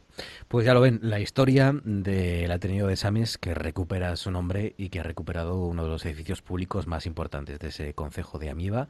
La historia del Ateneo de Sames que hoy nos ha contado Javi Caso. Caso, cuídate, amigo, un abrazo fuerte y disfruta del Vale, un descanso. abrazo, Marcos. Gracias, Venga, compañero. gracias. Hasta luego. Hasta luego. Cosas que pasan en Noche tras Noche. Es decir, que era una señora, por lo visto muy culta, que escribía libros y escribe libros sobre la vida y costumbres de Estados Unidos. Pero por lo visto cuando escribe ese libro no gusta nada lo que cuenta porque habla del autoritarismo, del fanatismo religioso. Estaba mal vista porque empezaba a ser mayor. Con cuarenta y tantos años en el siglo XIX ya eras muy mayor. Si encima te dedicas a criticar a los poderosos, a los políticos y a la iglesia, entonces ya no estás yendo por el buen camino. Después del proceso que lo organizan, efectivamente es culpable de desórdenes y le mm, sacan, rescatan una ley, bueno, claro, esto como que qué pena le van a poner. Y entonces rescatan una ley que había caído en desuso, pero que se aplicaba a las brujas, a las mujeres que provocaban desórdenes y que consistía en algo que es muy humillante, que es que te metían en el río y te mojaban. Es decir, que todo el mundo veía cómo te metían en el río para que te mojaras. ¿eh? 1829. ¿eh? 1829, efectivamente. Ojo, ¿eh? ¿Qué año estamos? Y No, hablando pero, de no- brujas. pero Marco no se lo hacen, lo que entonces dicen, bueno, esto ya está un poco pasado. Y además era una ley que llevan a Estados Unidos, pero es de Inglaterra. Y nada, le dicen, bueno, con una multa de 10 dólares eh, ya es suficiente. Pero no tenía 10 dólares para pagar. Pues son tres minutos los que pasan sobre las 10 de la noche y, mm, y tengo aquí su char. Tengo, no conocía esto, ¿eh? Em, pero voy a saludarte porque tengo que toser además, porque me habéis pillado aquí. eh, no he comido todavía nada de lo que hay sobre la mesa, pero mm, me ha pillado a mit- en mitad de una tos. Entonces, Menchu Blasco, buenas noches. Buenas noches, Marcos. ¿Qué es esto que tengo sobre la mesa? Pues unos bombones de Suchar, que yo tampoco los había visto nunca. Y he dicho, pues me traigo unos bombones de Suchar aquí para compartir con, con todos los, los que pasen por aquí. Bombones de Suchar. Sí. Son Vale. de chocolate negro, eso sí. Eh, aparece en ruso aquí. Sí, ¿Que aparecen lo en todos los idiomas. de- Lo he exportado. Han pasado por todos Yo esos países que Rusia, ves. ¿eh? Han pasado. Solo veo Rusia aquí. No, ¿Qué si das la vuelta, ¿Qué si das la la Unión vuelta. Soviética o algo? Claro? Tengo ¿Sí? mis tengo mis contactos. ¿Quieres bom- eh, ca- acabar con el capitalismo comprándole a Putin solo? ¿O qué, qué pasa? Ah, Hombre, ¿Y ya la- está y- acabando el solo, pero bueno. ¿Y la abro aquí entonces así o cómo? Sí, ábrela, ¿Sí? claro. Ahora, eso sí que nos ha- tal y como lo estás abriendo, estoy, tengo la sensación de que van a seguir volando los bombones. Claro, pero ah, ahora, ahora, ahora. Es que se supone que tenía abre fácil, pero le di por donde no era. Ah, vale, vale, vale. Sigue en ruso, ¿eh? Sigue en Eh, ruso, esto ¿viste? Me... Te mola, Esto no ¿eh? me da mucha confianza, ¿eh? Pues nada, el sitio donde los cojo es de confianza, así que sin problema. Vale, vale, vale. Y tienen chocolate negro por fuera Sí, y luego por dentro, ¿qué tienen? avellana Oh, qué rico, y cremita de avellana. qué rico. ¿Viste? ¿Y dónde lo descubriste esto? Me dices en Rusia, en tus viajes. En ¿sabes? Rusia, sí, en mis viajes. Qué En mis viajes interestelares, por ahí por buscando. Bombones de chocolate con relleno de leche, 41%, y avellana entera, un 6%. Y no tiene ni es, ni, ni conservantes, ni colorantes, ¿no? Parece. Ah, bueno, sí. Sí, está sí. mirando, pero bueno, las porquerías aceite, no se miran. Tiene aceite de palma, ¿eh? Bueno, ya, pero, pero ¿Qué hay una quieres? historia con el aceite de palma. Es ¿Quieres que acabar conmigo o qué pasa aquí? No, no. Hay una cosa con el, con el aceite de palma. El aceite de palma hay dos tipos de origen. O sea, el- no es malo en sí. Lo que es malo es el origen y cómo se consigue. Que no hay, hay plantaciones, la gran mayoría de las plantaciones, por desgracia, son, bueno, pues deforestando, como se está deforestando el Amazonas. Ya. Pero, mm, ¿por qué sabes tanto de aceite de palma? Pues porque en su momento. en su momento me informé. Además, no sé si visteis aquella maravillosa campaña que hizo Greenpeace del mono que acaba en la habitación de una niña. Pues tenéis que verla. Es la- un mono que acaba en la habitación de una niña y claro, empieza la- el, el anuncio. Hay un mono en mi habitación. Porque hay un mono en mi habitación tal, tal, tal. Y acaba descubriendo que ese mono está en su habitación porque los hombres han terminado mm, Con su hábitat. Con su hábitat, Y tiene que meterse en la habitación de la niña. Claro, y, para, y además la niña acaba pues un poco como diciendo, pues yo te ayudo a, a intentar volver. Pues no me acuerdo. Yo me acuerdo de la del perro que se marchaba porque el niño no paraba de ver la televisión. Ah, bueno, esa... esa... Que era, una, que era eh, televisión española Sí, la traje yo, recomendando, sí. recomendando a la gente que no viera tanto Que no la viera televisión, sí. Ojo, cuidado con esto. ¿eh? Esa campaña la trajimos año este año todavía, me parece que la traje, la traje yo tal, sí, sí, sí, Pues sí. Puede ser por, por eso, por lo que me he acordado. Que es una maravillosa campaña, que una televisión recomiende no ver televisión. Sí, sí, que, sal- que salgan ¿Qué los años, críos a la eh? calle. Eh, leche en polvo, desnatada 3%, Me valen manteca de las- cacao, grasa de leche. Mira, ¿ves? Tiene lecticina de soja E E476. Claro que tiene, pero, pero tendrá de ¿Este todo. es bueno o es malo de los es? Yo Porque hay es buenos y es malos, ¿no? Hay dos tipos de es que todavía se pueden ver Ah. en España y no se ven en el resto de Europa, así que... y- pero eso es como bien de Rusia. 52 gramos de hidra- hidratos de carbono. Esto por la noche, ¿no? No se puede porque engordas, Si te, ¿no? si te comes uno, mira, mira, de verdad, ¿eh? Me va a salir ahí, la me va a salir la cara la receta, ¿eh? Eh, Suchar, el chocolate después de... Desde... desde De- esto después. es un false friend. de es un false friend francés, mi del profesora, chocolate pois y es sí, yo después. Desde 1826. Sí. A ver, buena pinta tienen, ¿eh? Sí. No los voy a intentar abrir porque el plástico me da que es todavía más difícil que el cartón, entonces voy a Pero dejarlo aquí. tendrá una capita, ¿no? No sé, no me voy a arriesgar, Mencho, Vale. porque además como no los puedo comer, solo voy a sufrir viéndolos ahí y, y luego los probaré antes de, o sea, cuando acabe el programa. Claro. Diego Asenjo, buenas noches. Buenas noches. ¿Cómo estás, Diego? Bien, Me eh, bien. mucho. Yo me he acordado ahora de aquel anuncio de un peluche que era un perro, Tristón se llamaba. ¿No os Sí, acordáis? bueno, había unos, había unos, mm, había unos peluches que eran tristones, que eran, perros, tristes con eso, las con orejotas. orejas y tal. largas. Sí, pero Pues ahora me he acordado de eso, habla- Yo hablando tenía- de perros. yo- nosotros teníamos dos, uno mi hermana y otro yo. Sí, Sí, sí. eran preciosos y además por Navidades siempre estaba el anuncio en televisión española que yo creo que tenía una cancioncilla y todo, que me han Mm. dejado, no me quieren o algo así. Sí. Y había unos que eran quironcitos. Quiron- Eso ya sí que no... ¿No te acuerdas de los quironcitos? Que eran no. marionetas. eh, de, Pero de perros. De perros y de lobos y animalicos. Quironcitos. Pero marionetas de estas de los guiñoles. Sí, o- sí, bueno, les podías insertar el brazo Ah, sí. por... Por- la- por ahí. por el- Por donde hay que sentarle el brazo para que hablen claro. las, las, las marionetas, claro. Claro, no eran de estas de... No, no, no, de palo títeres no, de, no, no. de- no, de con meter, de cordel. meter la mano y que la mano, exacto, se Ah, moviera. no, pues esas sí que no me acuerdo. Me acuerdo de Tristón. Mm. Cris Puertas, buenas noches. Muy buenas noches. ¿Cómo estás, Cris? Hola. ¿Me Bien, bien, bien. Vale. Yo sí recuerdo los perritos Quirón ¿Ves? y creo que había varios tamaños, que había algunos que insertabas lo que es la mano y otros que solo podías Sí. insertar un par de dedos, pero ya con eso Sí. tirabas. Ya o sea, era quiero decir que ya sí, con eso fantasía, ya con dos dedos. ya, po- ya podía funcionar, sí, sí.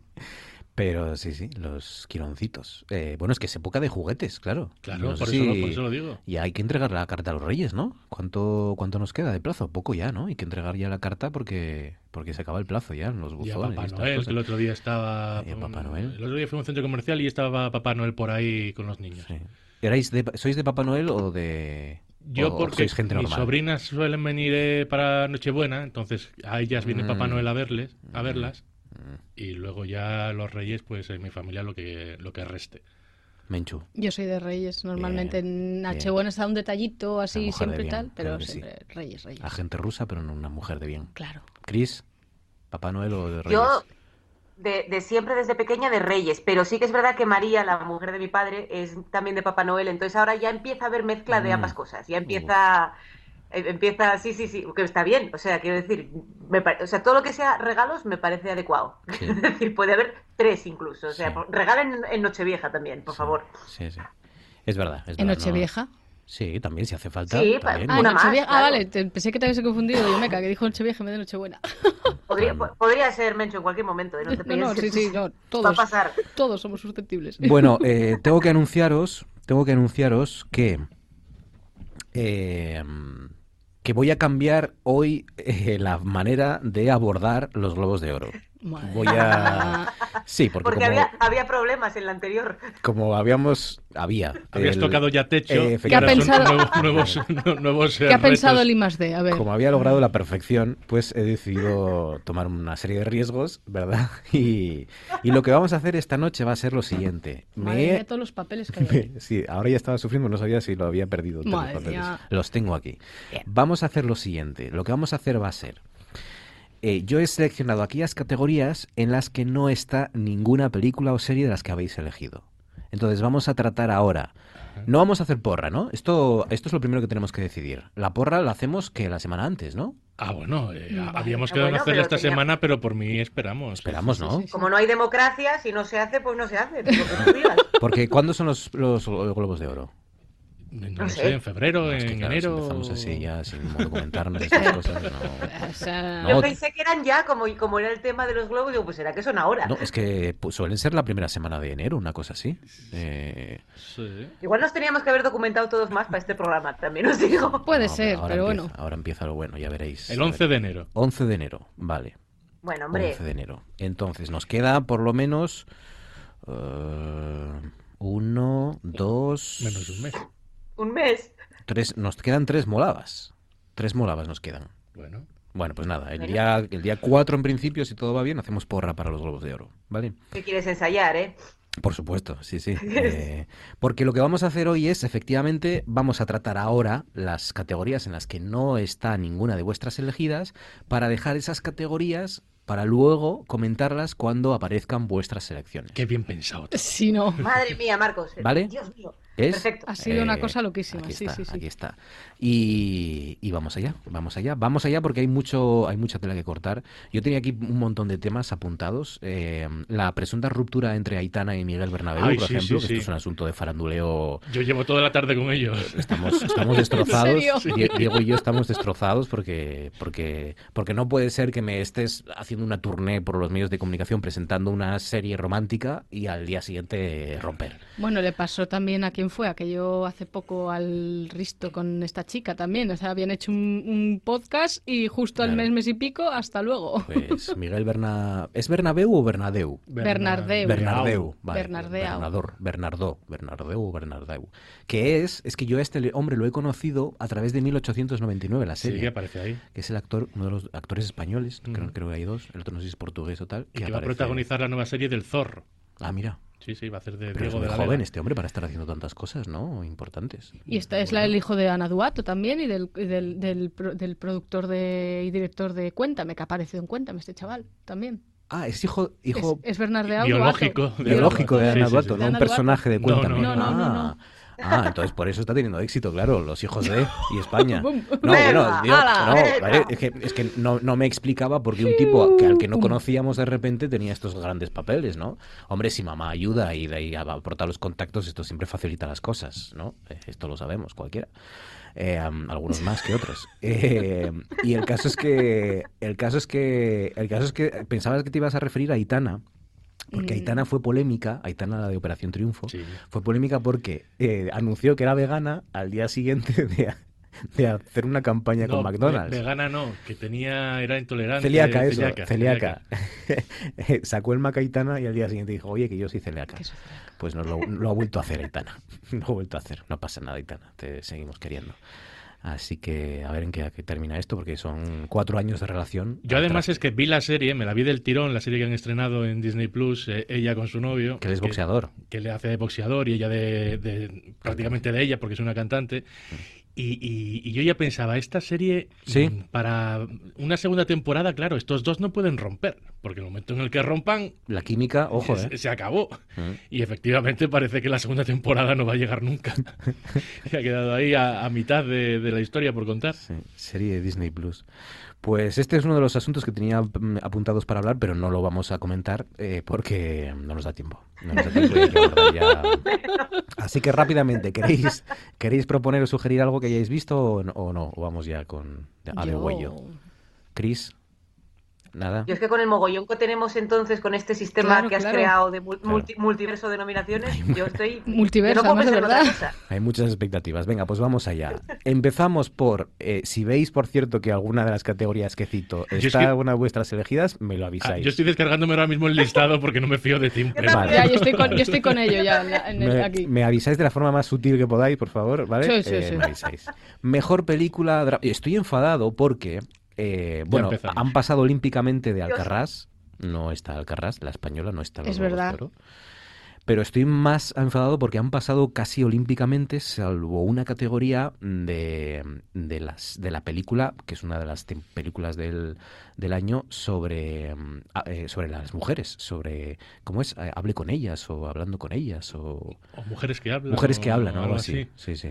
Eh, woman's Talking, que es, Sí. en, es en inglés. No sé cómo se traducirá o se tra- traducido aquí. Pero por lo demás, ojo a mejor película drama, porque cuento uno, dos como mínimo blockbusters, cosa que no solía pasar en los Globos de Oro. Pero mejor película drama está Avatar, La forma del agua, que aquí se se estrena este fin de semana ya. Elvis, Elvis, que, para, que es mi primer me levanto y me voy, ya lo anuncio desde aquí. Los, los Fabelman de Steven Spielberg, que parece apuntar a una de las películas del año. Tar, la de Kate Blanchett. Y Top Gun Maverick, el segundo blockbuster. Mejor drama, ¿eh? Top Gun y Avatar. Top Gun, ya, ya lo dije yo la semana pasada, que Top Gun iba por el Oscar. Pues... Y aquí ya, Ya levanta cabezas. sí. Pues sería gordísimo, porque madre mía.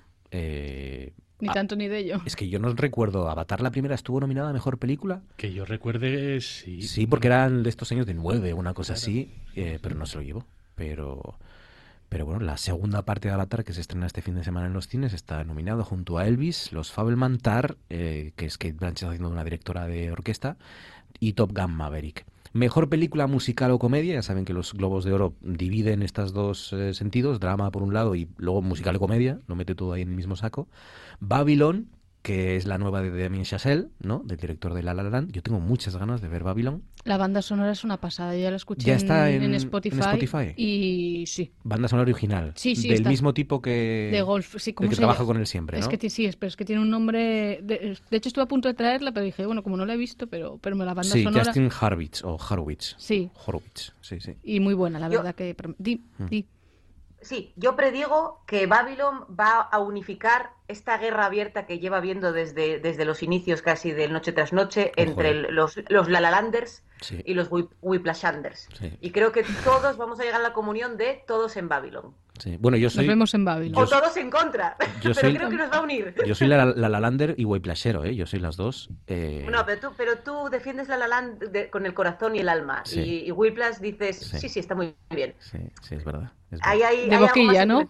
Puede acabar con el cisma, eh, ojo, la película que acabe con el cisma en, en el Molavas puede ser, puede ser esta, puede ser Babylon, que es una de las mejores musicales o comedia. Almas en pena de Inisherin, de Banshees of Inisherin, que es una de las pelis del año, para mí, tiene pinta, ¿no? Yo no Yo he visto. tengo unas ganas No locas de. Ah, vale, vale, Yo tengo vale. muchas ganas. Mm. Vuelven, es, es el equipo de Escondidos en Brujas, con el director que es también el McDougall, McDougan, joder, el de, el de Tres Anuncios a las El Afueras. de tres también. anuncios a las afueras. Que es, eso es una maravilla de película, sí. Qué y película. tiene una pinta esto espectacular. Yo también estoy con muchas ganas. Lo que cuenta el tráiler, ya lo saben, es dos amigos que viven en un pueblo de Irlanda, creo que es, eh, apartado del mundanal ruido y, y de repente, no se sabe muy bien por qué, uno mm, reconoce que es un pesado, el otro, y no le soporta y le pide que le deje en paz.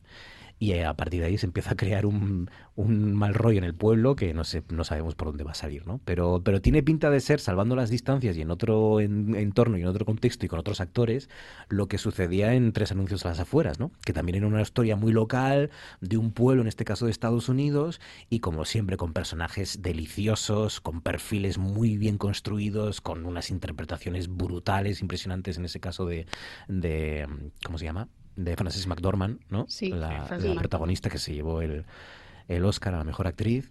Y aquí pues pues están Brendan Gleeson y Colin Farrell como en Escondidos en- y, adem- y además creo que, bueno, por lo que he oído es trata temas muy duros, consigue llevarlos a la comedia y al, y a un- ¿cómo se llama esto? Un, un good film movie, una película de sentirse bien. Creo que es bastante espectacular el tono que maneja. Qué ganas. Así que, Qué qué ganas. ganas. Almas en pena de Inisherin. Eh, todo a la vez en todas partes. La han colocado aquí como musical o comedia, que esta os gustó mucho.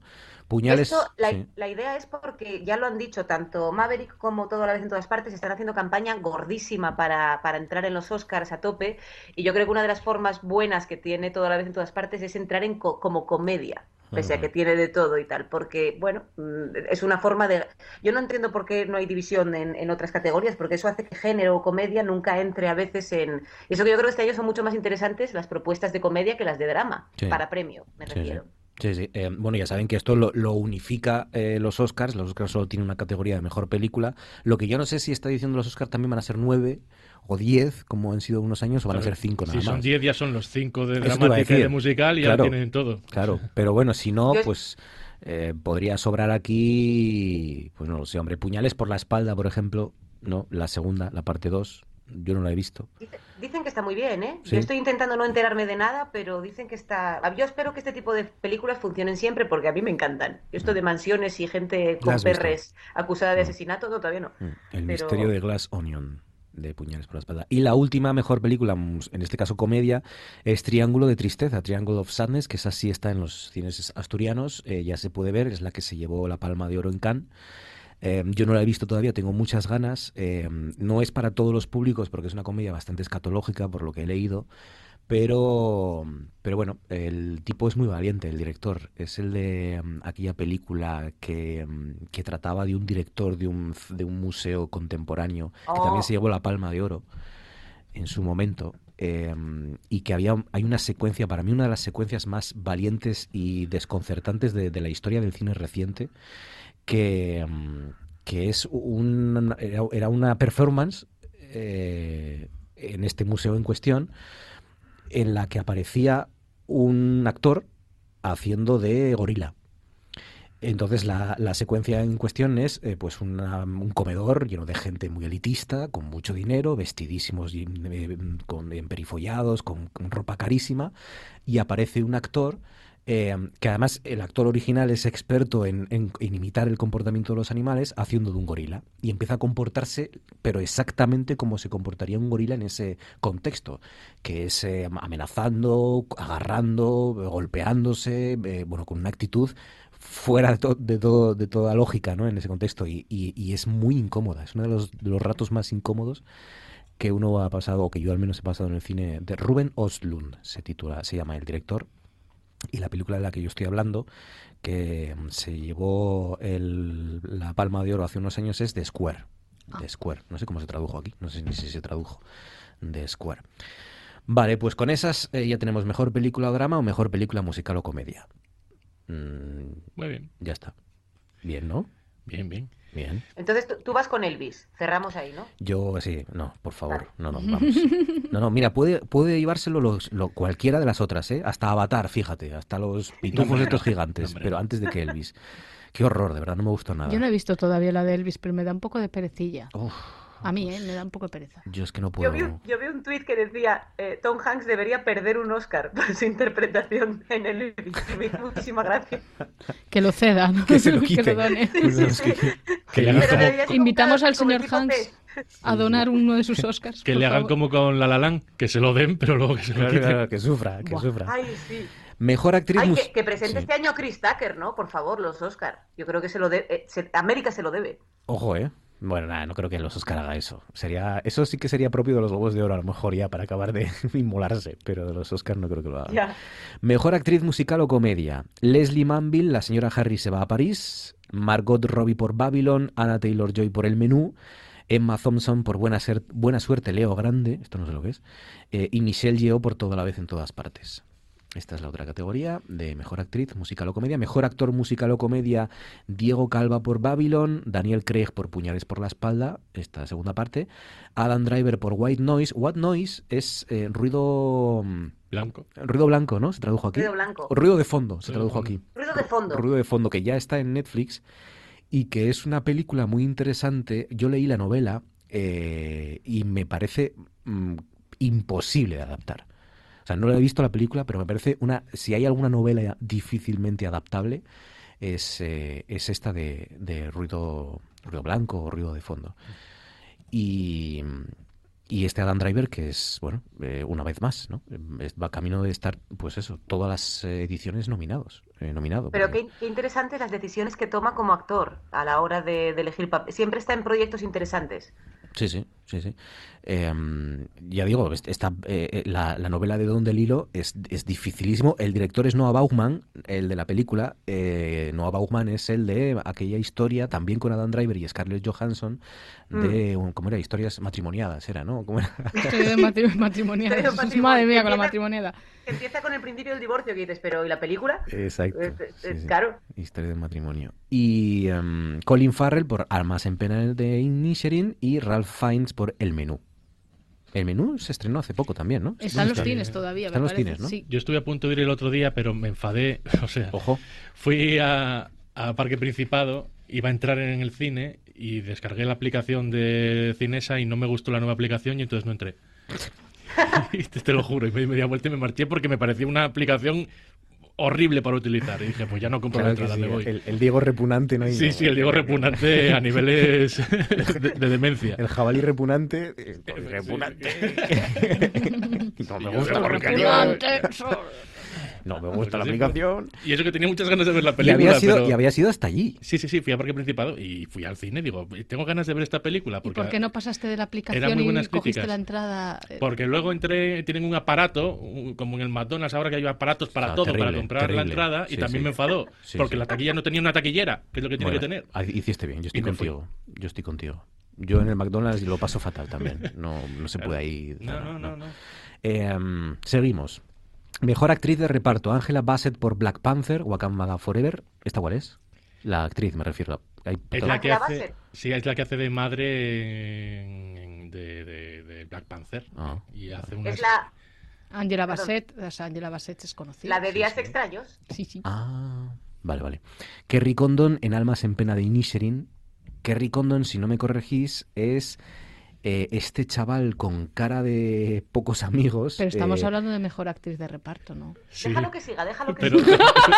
pero- adelante, adelante, Marcos. No censuréis el arte, hombre. Adelante. Tienes razón, la improvisación. Ya a sabemos que el género además ahora es fluido, o sea, igual, no, no pasa nada. Y, y Patrick Swayze, ¿por qué no está nominado Patrick Swayze Claro este año? sí. ¿Qué, qué Hace- está pasando? Hace mucho que no nominan a Patrick Swayze. Eh, bueno, es que Kerry es nombre de chico, admitidmelo, ¿no? No, si es que, Claro, si es que claro, de verdad, es maldad. Por eso ya, por eso digo, si no me corregís, porque está bien que me corrijáis. La próxima vez de forma más sutil, por favor. Kerry Condon, Almas en pena de Inisherin como mejor actriz de reparto. Jamie Lee Curtis eh, haciendo de, de- de inspectora de Hacienda en toda la vez en todas partes. Maravillosa. Maravillosa. Dolly de León, Triángulo de Tristeza, que me encanta el nombre, Dolly de León. eh. Y Carey Mulligan por She Said, que Carey Mulligan pues es otro caso Adam Driver. Ya la nominan porque está bien en cualquier cosa que haga. ¿no? Mm. Eh, eh, mejor actor de reparto: Brendan Gleeson, Almas en pena de Inisherin. Barry Keoghan, Almas en pena de Inisherin. Yo creo que este es el chaval que yo decía. Brad Pitt por Babylon. Que Hui Kwan por toda vez en todas partes. Y Eddie Redmayne por The Good Nurse. The Good- el Que buen- vi yo la película este fin de semana. ¿Y qué tal? Es el caso, es un caso real, ¿no? Es un caso real, está basado en el caso de Charlie Cullen, que bueno, fue un, un enfermero pues que se cargó, o sea, él confesó 29 o 26 eh, asesinatos, pero se calcula, se estima que fueron 400. Lo gracioso es la traducción, como siempre, del título. O sea, The Good Nurse hace referencia al papel de Jessica Chastain, ¿vale? Que hace, pues es el otro papel. Ajá, Pero que porque es la buena enfermera, ¿no? Claro, es la buena enfermera porque además ella pues tuvo que ver con el hecho de para poder detenerla, o sea, vamos, además fue un- es un personaje real. Pero aquí pues se le tradujo Ángel de la Muerte porque como nos va así el morbillo con este tipo de pelis y como eso, pues Eddie Redmayne, pues eso, el, el Ángel de la Muerte. O sea, aquí se tradujo para que nos fijemos en el O sea, la protagonista es ella. Son los dos, pero ella, ella yo creo que tiene un peso muy importante y de hecho ves más imágenes de ella en la película que de, que de Eddie Redmayne, que es otra cosa que no sé por qué a ella no la han nominado, que ella tenía, la verdad que hace bastante bien el papel y sin embargo al sí que lo han nominado que tampoco aparece tanto, o sea, es ella la que realmente, en la que se centra realmente la película es ella, o sea, The Good Nurse es, es ella. O sea, hemos decidido traducir The Good Nurse por eh, El Ángel de la Muerte. El ángel, claro. Y no pusieron El Ángel Exterminador El ángel- porque... porque ya era demasiado. cogido, Se contuvieron y está cogido, sí. Claro, y esta claro. está en En Netflix. Netflix, vale. Que Eddie Redmayne hay que decir que lo, lo hace, o sea, es un papel, hace, a ver, hace lo que hace y es un papel que no lo hace nada mal, ¿eh? Mm. Lo poco que tal, muy bien. Mejor guion, Todd Field por Tar, Daniel Kwan y Daniel Scheinert por Toda la vez en todas partes, Martin McDonagh por Almas en pena de Inisherin, Sarah Polley por Woman Talking, esta es la que yo creo que le falta y que va a tener más nominaciones en, en los Oscars, Seguro Woman sí. Talking. Steven Spielberg y Tony Kasher por Los Fabelman. Mejor director está aquí Juanito Cameron. Avatar, El sentido del agua, James Cameron, Daniel Kwan y Daniel Scheinert por toda la vez en todas partes, Baz Luhrmann por Elvis, oh, mira. Martin McDonagh por Almas en pena de Inisherin y Steven Spielberg por Los Fabelman.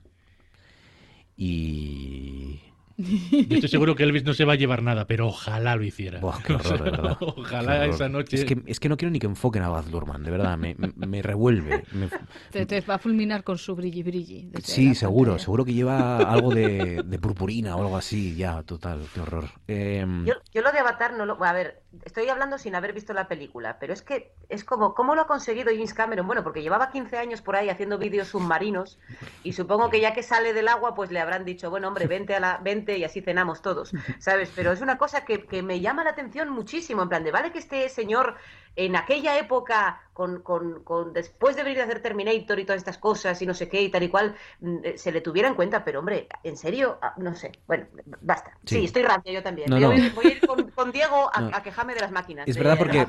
Es verdad- de los repugnantes. Es sí. verdad porque, pero es verdad que es cierto que del resto de películas llevamos hablando mucho tiempo porque mm, eh, la gente que la ha visto, que las ha visto y que lleva ya, que las ha visto desde hace meses, pues va creciendo, dicen que son buenas, va cogiendo corpulencia aquello y llegamos a estas alturas que aunque Sí. no las hayamos visto, entendemos las nominaciones, Sí, ¿no? sí. Salvo en el caso de, Salvo de Avatar. Avatar. Sí, Sí, sí, en el caso de Avatar de repente nos la Que además menuda engañifa hicieron, ¿eh? Es que Cuando... hemos, hemos hablado mucho más de Maverick, perdona. Claro, digo, no, que, que menuda engañifa hicieron cuando la gente pusieron el, repusieron en el cine Avatar La y se uno. fue, la 1 y todo el mundo se fue pensando Es que era el verdad, estreno. y todo el o mundo sea, pensó y, y les pusieron la misma y pensando que era la segunda. que salieron todos en plan, pues es que era la 1. Pero Banda- está bien que la recordemos, para que recordemos que era un desastre, Pocahontas azul, o sea, Exacto. por favor, basta ya. Sí, sí. Banda sonora original, Carter Burwell por The Banshees of Inisherin. Esta también está, Menchu. La... Eh, pues no, no Ah. la he mirado, pero seguro que... Espérate, lo, lo- Alexander Desplat por eh, Pinocchio, Pinocho. Eh, Hildur Gunnardóttir por Woman Talking. Eh, esta, es, eh, esta es nuestra amiga islandesa mm, Sí está. de Joker. De Joker. Está The Banshees of Inisherin. Está Banshees of Inisherin Vamos, hay que escucharlo ya. en- Sí. Y Justin Hurwitz, el que ya hablamos, por Babylon. Y John Williams. Ojo, John Williams. Por The Fabelman. Una por vez The más, John. Williams. O una vez más, John Williams. Es eterno este el, hombre. el ¿eh? padre de todos. Sí, Esta- sí. Va a estar allí con The Fabelmans. ¿Cómo puede engañarlo Steven Spielberg una y otra vez para que siga haciendo...? Porque yo creo que ya había, se había retirado, ¿no? Ya le había dicho, Steven, déjame en paz, por favor. Pero se le convence, hombre, le gusta, seguro. Y televisión rápidamente, mejor serie de comedia, Abbott Elementary, El Oso, The Bird, eh, Hacks, Solo asesinatos en el edificio, Wednesday, miércoles.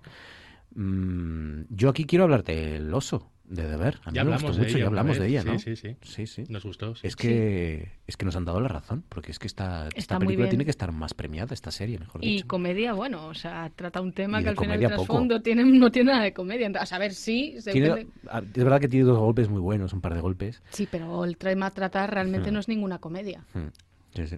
Mejor serie limitada, Blackbird, eh, Monster de Jeffrey Dahmer, eh, Pam y Tony, eh, El Desertor y The White Lotus. No he visto ninguna.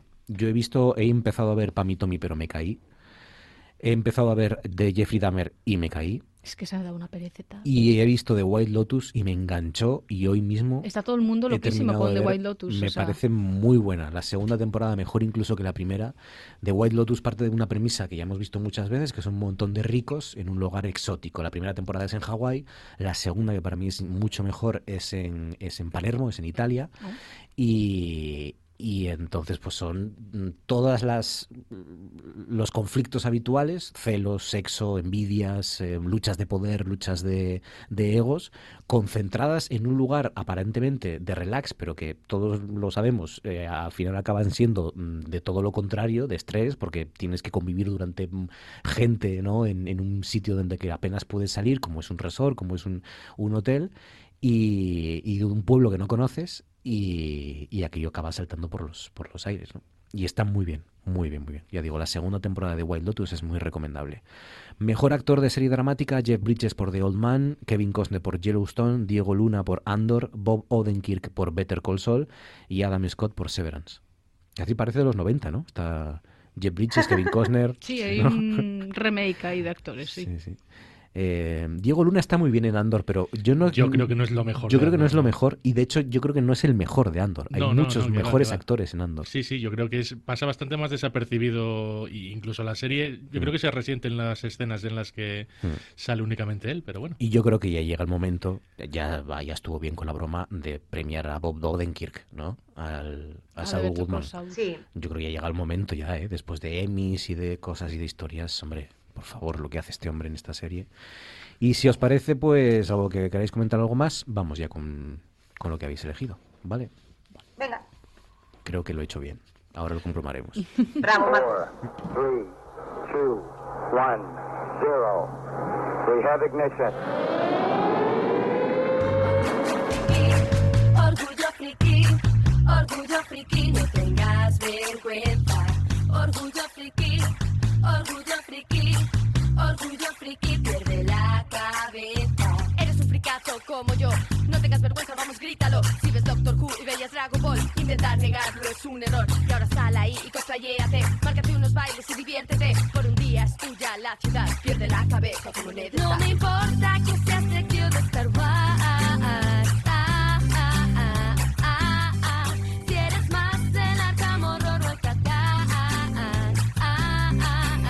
Venga, pues vamos allá. Chris, ¿cuál es tu primera elección? Especial Globos de Oro en el Tú antes molabas en Noche tras Noche, porque hemos conocido este lunes, ¿no? Las nominaciones. Y ese día 14 de enero, pues será la gran gala. Y 11 de enero. 11 de enero, eso, ¿qué dije? 14, que es el día de mi cumpleaños, que también es una fecha Ah, pues por a eso, apuntar. por eso lo tenía en la cabeza. Claro, claro. El día 11 de enero eh, que prometemos ya haber visto más películas. A los Oscars solemos llegar mejor, ¿eh? Disculpen Es que ustedes, mu- pero- Muchas de las películas se van a estrenar en España en febrero y marzo, o sea Claro. que no vamos a llegar ni siquiera a los, oro- a los Claro, Globos de Oro. Claro, claro. Pero bueno, vamos allá. Chris, primera elección. Pues voy a hacer un monográfico, amigos, Bien. eh, sobre tres actores que, que han trabajado toda su vida y han tenido trabajos muy interesantes toda su vida, pero que se hicieron especialmente populares ya a cierta edad. Y hay tres de ellos que están nominados, bueno, hay más, ¿no? Pero están, están nominados, así que así aprovecho y hablo un, un poquito de ellos. La primera es Jen Smart. Exacto. Eh, está nominada por Hacks a Mejor Actriz en Musical o Comedia. Hacks es una serie que yo creo que yo había visto el primer capítulo y había venido corriendo a recomendárosla y luego a mí se me desinfló, por, quizá es culpa mía por expectativas, pero me parecía que estaba prometiendo, la idea era, era una serie sobre los entresijos de la comedia entre una cómica, que es la a la que interpreta Jane Smart, que es una especie de, de trasunto de Joan Rivers, por así decirlo, ¿no? Una diva eh, clásica monologuista con un tipo de humor eh, basado muy en chistes y muy co- con cierta escatología y muy eh, clásico, por así decir, y una guionista actual que tiene un problema en Twitter por un tuit que pone y la cancelan y a partir de ahí empiezan a trabajar juntas en, eh, en, en- en comedia, en hacer guiones. Y decía yo, qué interesante me daba la sensación de que iba a ser de alguna manera una forma como de desgranar el humor, con lo que hace un poco Tina Fey en, en Rockefeller Plaza, ¿no? De Ujú. explicar los entresijos del humor haciendo al mismo tiempo humor, que me parece muy difícil. Y, y no, al final es un poco la relación de ellas y tal, y para mi gusto pierde, pierde esa parte de complicación que en el piloto parece como que hay y luego ya no. Pero es que esta mujer ha hecho en los últimos dos, tres años, igual son cinco porque la pandemia no, no, no ajusto bien, ¿vale? Pero eh, se ha hecho tres personajes muy populares, muy diferentes, eh, siendo una actriz eso, muy, muy poco conocida a nivel de popularidad hasta entonces. Uno es esta especie de Joan Rivers, diva preciosa, eh, súper producida. Otro es la madre de, de Kate Winslet en Mare of Easton, que parece que tiene 30 años más. Es verdad. eh, Mm. ex- y es la misma actriz, pero es que a la vez de eso estaba rota- rodando Watchmen, que parece que tiene 20 años menos, haciendo de espectro de seda, y es una, una detective, tiene este punto muy, muy de, de mujer rápida, muy inteligente, muy eh, que está controlando en todo momento la situación que hay alrededor, ¿no? Entonces es como, me parece tan extremadamente versátil en, en tres roles que han sido tan populares y en tres series que son interesantes de ver, que me apetecía nombrarla. Y me la he traído por Watchmen, con un trocito, aquí la tenéis en versión original. Okay. Forget the brick. New joke. Three heroes die. They all show up at the pearly gates. God's there to decide what their eternal fate shall be heaven or hell. Our first hero is dressed up like a big owl. And God says to him, I gifted you the ability to make fantastic inventions. What did you do with this amazing talent? And Owl Guy says, I made this really awesome flying ship and lots of cool outfits and weapons so that I could bring peace to this Es curioso porque mm, Jen Smart está escuchando la radio es- española, que es algo que Jen Smart Sí, ha ¿no? hecho desde pequeña. Sí, se oía por detrás Es muy español. aficionada porque mm, por el padre, cuando viajaba en, en coche, escuchaban los partidos y Claro. de ahí le viene la, la afición. La afición. De García. Lo siento y- mucho, cre- creía que era mi audio. No, eh, he debido mandar un audio defectuoso, de verdad, No, lo no, siento no, mucho. no, no, eh, tú, tú vas a ver, los Ha caminos... quedado, ha quedado bien, sí, sí. Los sí, caminos de la técnica son inescrutables, Sí. Chris. Pero ha quedado muy bonito. Eh, Jen Smart, yo la he visto. Bueno, está en Babylon también. ¿Cuánta gente en Babylon, no? Eh, tiene un reparto, Qué es muy coral. Es muy coral. Está Brad. Pitt, ¿no? Está Brad Pitt Sí, también. claro, que está es- nominado. Están todos en Babylon. ¿Verdad? Qué locura. Brad Pitt, Margot Robbie, Toby Maguire, Diego Calva, eh, Olivia Wilde, eh, Samara Weaving. En fin. Venga, hay gente pues. que se llama Samara que, que, coci- que cotiza. Sí, sí. Claro, Samara. gente nacida el cualquiera. 2000. Claro. Pues nada, mejor actriz está Jen Smart por Hacks, está Quinta Brunson por About eh, Elementary, Cali Cuco por La Zafata de Vuelo, que alguna vez se lo tendrá que llevar, porque lleva nominada desde hace mucho tiempo ya. Selena Gómez por Solo Asesinatos en el Edificio, este sería muy jugoso, a mí me parece que está espectacular, Selena Gómez, porque Es está, está fuera de lo que nosotros entendemos por Selena Gómez, ¿no? Porque es una, no sé, eh, no, no tiene nada de exótico ni de... Es una chica que está en pijama todo el rato, ¿no? Algo corriente, ¿verdad? en su Cotidiano. piso. Y Jenna Ortega por miércoles. Esta es la Yo voy prota. con de- miércoles, ¿eh? Yo yo- voy con miércoles. es la prota de miércoles. Está Sí, magnífica, sí. sí, es la Ah. prota, es la prota. Qué bueno, qué bueno, pues sí. Tiene muy buena pinta. Venga, eh, Diego, primera elección. Mi primera elección es Pinocho, de Guillermo del Toro, que está nominada a Mejor Película Animada y que yo creo que tiene que ganar sí o sí ese Globo de Oro, porque es una delicia de película. ¿La has han- visto? La han estrenado hace una semana, yo Mm. creo, más o menos en Netflix. Y, y es fantástica. Eh, ha tardado unos 12 años en poder eh, llevar a término esta película, Guillermo del Toro, mientras hacía otras eh, producciones, tenía siempre esto de fondo. Pero claro, es que la película, que es eh, animada pero con el- la técnica del stop motion, que ya sabéis que son marionetas eh, o, o- o- o muñecos, diríamos, y que tienes que ir levemente moviéndolos y cada vez que los mueves capturas el fotograma y vas haciendo esa sensación de movimiento. Es eh, la técnica que se usó pues para otras películas como eh, Pesadilla antes de Navidad, ese tipo de películas, ¿no? Y en este caso es que algunos de esos muñecos eh, para hacerlos tardaron un año porque eh, por dentro la cara de ellos está hecho con un mecanismo como si fuera un reloj. Entonces, eh, O sea, pura artesanía, todo mecánico. Pura artesanía, es, es maravillosa. Y además eh, en Netflix está también un documental de media hora de cómo se rodó. Lo podéis ver porque es una delicia el ver cómo fueron trabajando todo esto y cómo eh, la cámara, cómo se situaba la cámara entre todos esos escenarios eh, también eh, creados, na- nada de nada de ordenador, Ujú. creados todos de manera artesanal y, y queda, queda maravillosamente. Es eh, la, la visión de Pinocho de Guillermo del Toro, es decir, que no se parece nada a la película de Disney ni a la adaptación que hace poco se estrenó también con Tom Hanks haciendo de Gepetto, sino que mm, se nota perfectamente que es una película de del Toro en, en la escenografía, incluso en el fondo histórico. Porque... ¿La pueden ver mis sobrinas? Sí, sí, sí. No da sí. miedo, ¿no? No, no da miedo, pero, pero bueno, te, te habla de. Hay nazis por ahí. eh, bueno, nazis no, perdón, fascistas. Está. Eh, ay, iba a decir Berlusconi, madre mía. El de Italia, Mussolini. Mussolini. Bueno, Iba a Bueno, decir Berlusconi. bueno, mm, Sí, bueno, hombre, tampoco. Está Mussolini. Bueno, Berlusconi también ha soltado alguna perla hoy que, que, bueno, pues para tirar. Que está Mussolini, también aparece por ahí.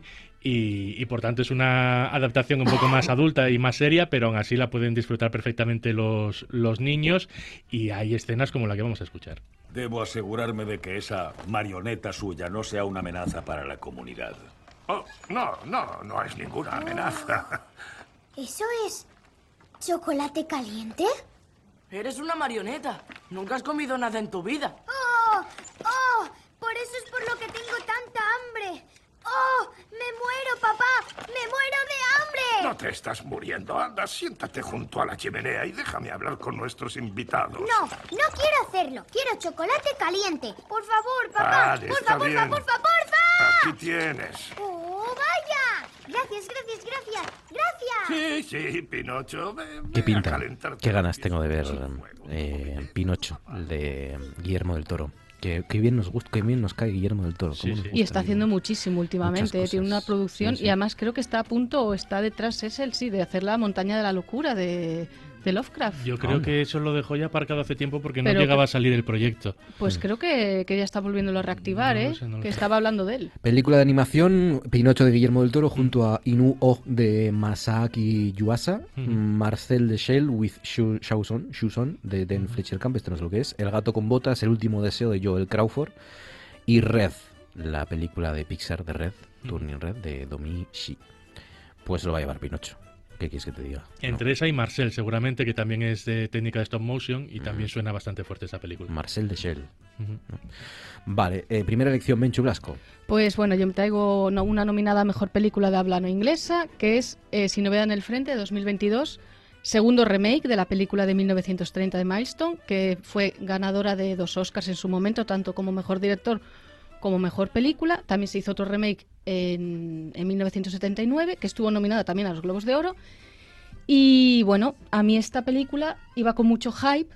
Me ha gustado cómo tratan el tema. A ver, está basada en una novela antibelicista, ya Yo me- sabéis, de Eric Marie Remar. Yo me he leído la novela, no me la había leído y me, está- y me ha gustado mucho. Ah, es que la novela, la novela es, es muy Es un potente. testimonio de primera mano de un Es, eh, exacto, de la guerra de combatiente en la 1917. Primera Guerra Mundial. Y además, date cuenta que además mm, a los jóvenes, eh, se- es una manera de decirle a los jóvenes, o sea, cuida con lo que deseas, porque ya ves que son unos cuantos jóvenes que se van a la guerra, Mm. vámonos para allá. A mí me gusta mucho cómo muestra la maquinaria de la guerra, o sea, Mm. cómo empieza todo esa- ese reciclaje, porque hay que decir que las primeras escenas, hay unas escenas de reciclaje que te ponen... A ¿De mí, reciclaje qué te refieres? el reciclaje en el sentido de Ah, que cómo sí, se... los to- uniformes, ¿no? Todos Por los ejemplo, uniformes, o sea, todo el proceso desde que mueren todos los jóvenes que son reservistas Sí. y demás, pasando, claro, es que murieron, no sé, ¿cuántos murieron? De 17, creo que fueron montón, millones, o sea, 7 millones o más en, en la Primera Guerra Mundial.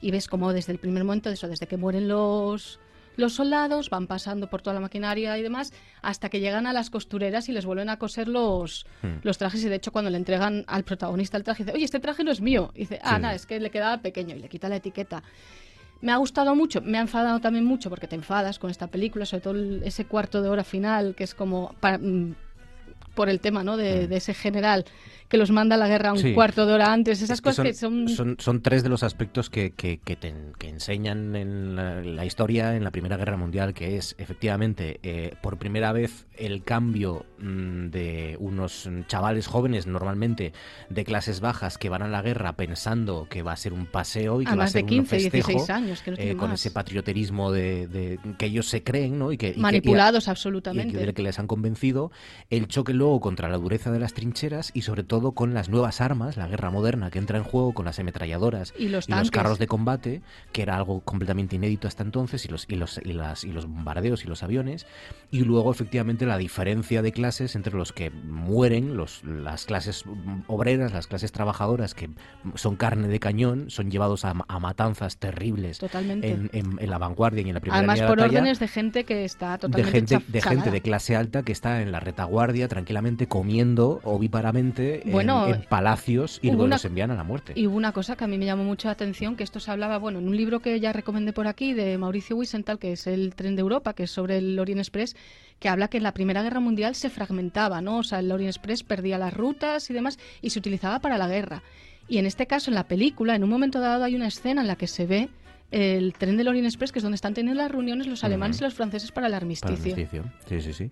Y, y también refleja, no estamos desvelando nada, que hubo mm, eh, matanzas, porque fueron matanzas. No, a- a- y muy un- crudas, además, ¿eh? Después del armisticio, porque, eh, claro, eran otros tiempos, entre que se firma el armisticio y la noticia llega Ese, a ese es todos el los enfa- lugares. ese es el enfado que tuve yo porque horas. eh, date cuenta y que en esas un- horas murieron miles de Coño, soldados. es ¿no? que quedaba un cuarto de hora, a las 11 se firmaba el armisticio, que ya te digo, no es cosa nueva porque está, está mm, reflejado, y el general les manda en ese cuarto de hora ir a atacar a los enemigos para ver para hacerse con las árdenas. Y en ese cuarto de hora, pues claro, la matanza o sea, es, es alucinante. O sea, a mí eso me, me enfadó mucho. Sin novedad en el frente, la representante alemana de a mejor película en, en lengua no inglesa. o en- Sí, en lengua no, de hablando inglés, así. Otra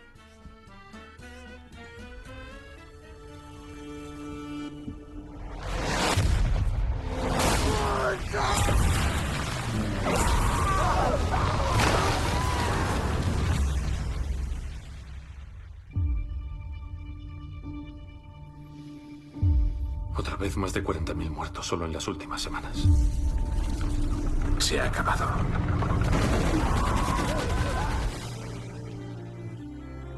Por el bien de la humanidad, le pido un alto el fuego inmediato.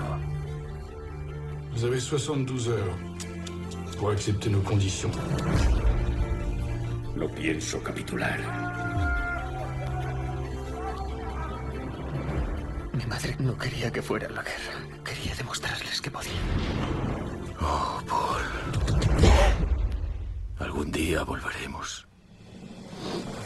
Pues es muy buena, es muy buena y sobre todo yo creo que tiene mucho mérito porque mm, igual que tiene mérito hacer una película de la guerra civil eh, en España que sea distinta, porque hay muchas, eh, también tiene mérito hacer una película de la Primera Guerra Mundial y que, y que esté bien y Alemania. que no sea algo que ya hemos visto, ¿no? Y aquí hemos visto mucho de Sin Novedad en el Frente, pero hay secuencias que- No, muy son- duras, no, muy duras, y, sí, sí, sí. Y que, y que merecen efectivamente considerarla a la película como una de las mejores películas del año.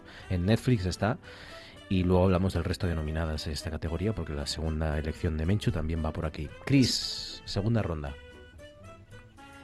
Pues dentro de mejor actor de drama de cine, también hay otro señor que llevaba trabajando toda su vida en, teatro, en cine, en música, en televisión, y de repente cuando tenía 258 años se hizo popular. Eh, yo creo que todo el mundo lo conoce por, por el, el personaje que hace en Love Actually, pero antes de ese papel, poco antes, de hecho yo creo que el de Love Actually es una parodia de este otro, de este otro personaje. Hay una película maravillosa que tenéis en Movistar Plus que se llama Siempre Locos, que es una gozada a todos los niveles, que os que saléis, o sea, estáis enfadados con vuestras cosas y veis eso y, de repente todo el mundo es bonito y divertido y molón y merece muchísimo la pena. Se llama Siempre Locos y suena así. Este es Bill Nighy.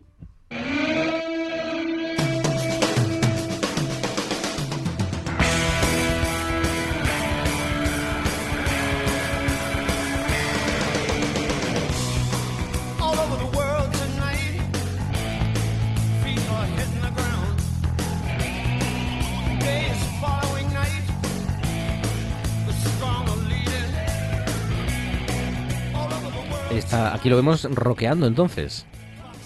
Sí, es una película que salió yo creo que un poco a la cola de, de, de Full Monty Mm. y es un poco ese tipo de argumento, ¿no? Pero en este caso en vez de unos, unos señores de la construcción son unos viejos rockeros Mm. que vuelven para hacer una gira eh, un poco precaria por, por Europa con todos sus achaques y sus historias y es una gozada, de verdad, es una, es una película preciosa, ing- maravillosa, inglesa en el mejor sentido de la palabra bueno. y están todos fantásticos y la música es original para la película y merece mucho la pena. Pues en este caso está nominado a Mejor Actor de Drama por Living, que ya solo con ver la portada y cómo lleva de bien este hombre el sombrero, ya merece la pena, Bill Nighy.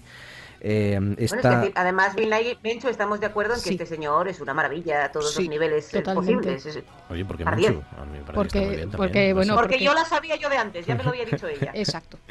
Eh, está junto a Jeremy Pope por La Inspección, está contra, o con Hugh Jackman por El Hijo de Son, eh, está contra Austin Butler por Elvis y ninguno de ellos se lo va a llevar porque se lo va a llevar Brendan Fraser por La Ballena de Whale, en el que de nuevo los, los Globos de Oro se van a intentar eh, van a intentar pedir perdón, ¿no? Y, y, es un movidón. Sí, porque no va ir. No va a ir. No va, ya dijo que no iba y, y ojalá que, que lo gane y que lo recoja alguien del alguien del Me Too o de algo de esto, una Sí. Mira Sorbino, una, algo así, ¿sabes? Activista, por Posibilidad favor. de redimirse para los Globos de Oro, que se lleve Brendan Fraser el, el Globo de Oro. Eh, Diego, segunda elección. Mi segunda elección es La Casa del Dragón, que está nominada a Mejor Serie Dramática, y además Emma Darcy, una de las protagonistas, está nominada a Mejor Actriz en Drama. La serie es, eh, tuvo esa pelea con los Anillos de Poder, y parece que al final La Casa del Dragón es la que ha ganado, al menos en el reconocimiento por parte de, de críticos y en este caso de premios. ¿no? Está ambientada 200 años antes de lo que vimos en Juego de Tronos y tiene los mismos componentes de aquella serie, es decir, las traiciones, las luchas de poder y las familias eh, eh, prácticamente como si fueran un culebrón. Aunque esta serie a mí me parece, no sé si Chris estará de acuerdo, tiene más de teatro que, que de lo que tenía Juego de Tronos. Juego de Tronos tenía algunos momentos muy espectaculares y de acción y La Casa del Dragón me parece que es un poco más íntima y que eh, sobre todo se asienta en, en la buena interpretación de, de los actores y de las actrices en, en escenas como la que vamos a escuchar. Raymond. Quiero la verdad de lo ocurrido. Ya. ¿Qué más quieres oír? Han mutilado a tu hijo. La culpa es de ellos. Un lamentable accidente. ¿Accidente? El príncipe Luceris llevó una daga a la emboscada para matar a mi hijo. Han sido mis hijos los atacados. Se han visto obligados a defenderse. Se vertieron graves insultos contra ellos. ¿Qué insultos? Se puso en duda la legitimidad de su nacimiento. Los llamó bastardos. Mis hijos están en la línea de sucesión al trono de hierro, Alteza. Esto es alta traición. Es preciso que lo Nos intenten. llamó bastardos, chivato. Que, que le corten la cabeza, hombre. Que le corten la cabeza. Nos llamó bastardos. Eh, la Casa del Dragón está junto a Ozark, eh, Severance, The Crown y Better Call Saul. Si no gana Better Call Saul, yo me levanto y me voy de la los. Eh, Menchu, segunda elección. Bueno, esta película ya hemos hablado de ella, también está nominada en la categoría de habla, mejor película de habla no inglesa. Estoy hablando de Argentina 1985.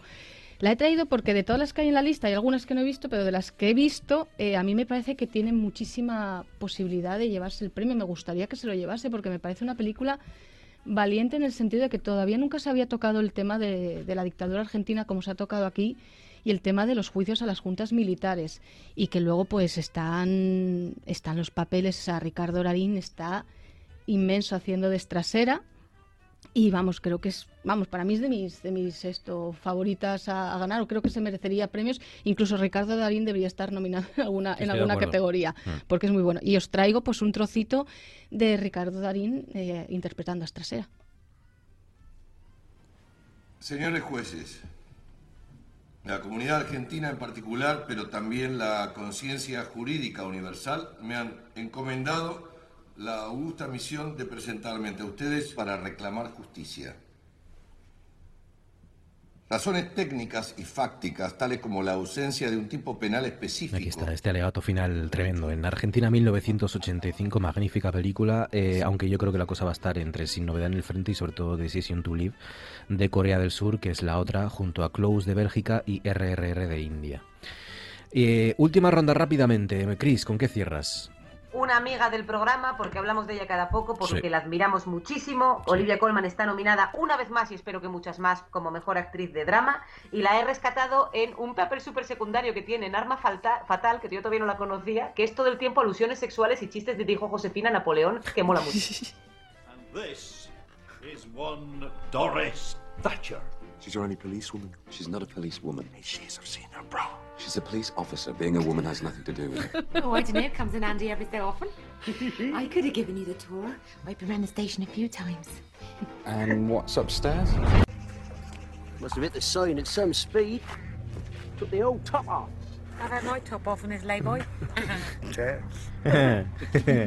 Olivia Colman, eh, que está nominada en Empire of Light de Sam Mendes, eh, junto a Kate Blanchett en Tar, que es la favorita, Viola Davis por The Woman King, Ana de Armas por Blonde, y Michelle Williams por los Fabelmans. Así que esta va a estar muy interesante de nuevo.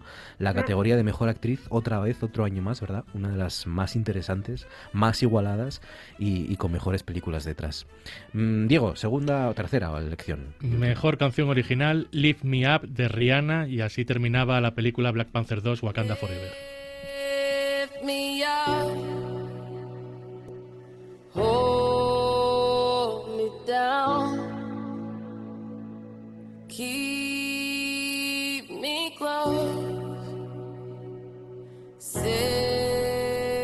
Aquí está Rihanna, que va a competir contra Taylor Swift eh, por Caroli- Carolina o Carolina, Chao Papá mm, de Pinocho, de Alejandro de Alexander Desplat, Lady Gaga de Maverick. Y mm, Kerebani de Naatu Natu, de RRR, que es la India que comentamos antes.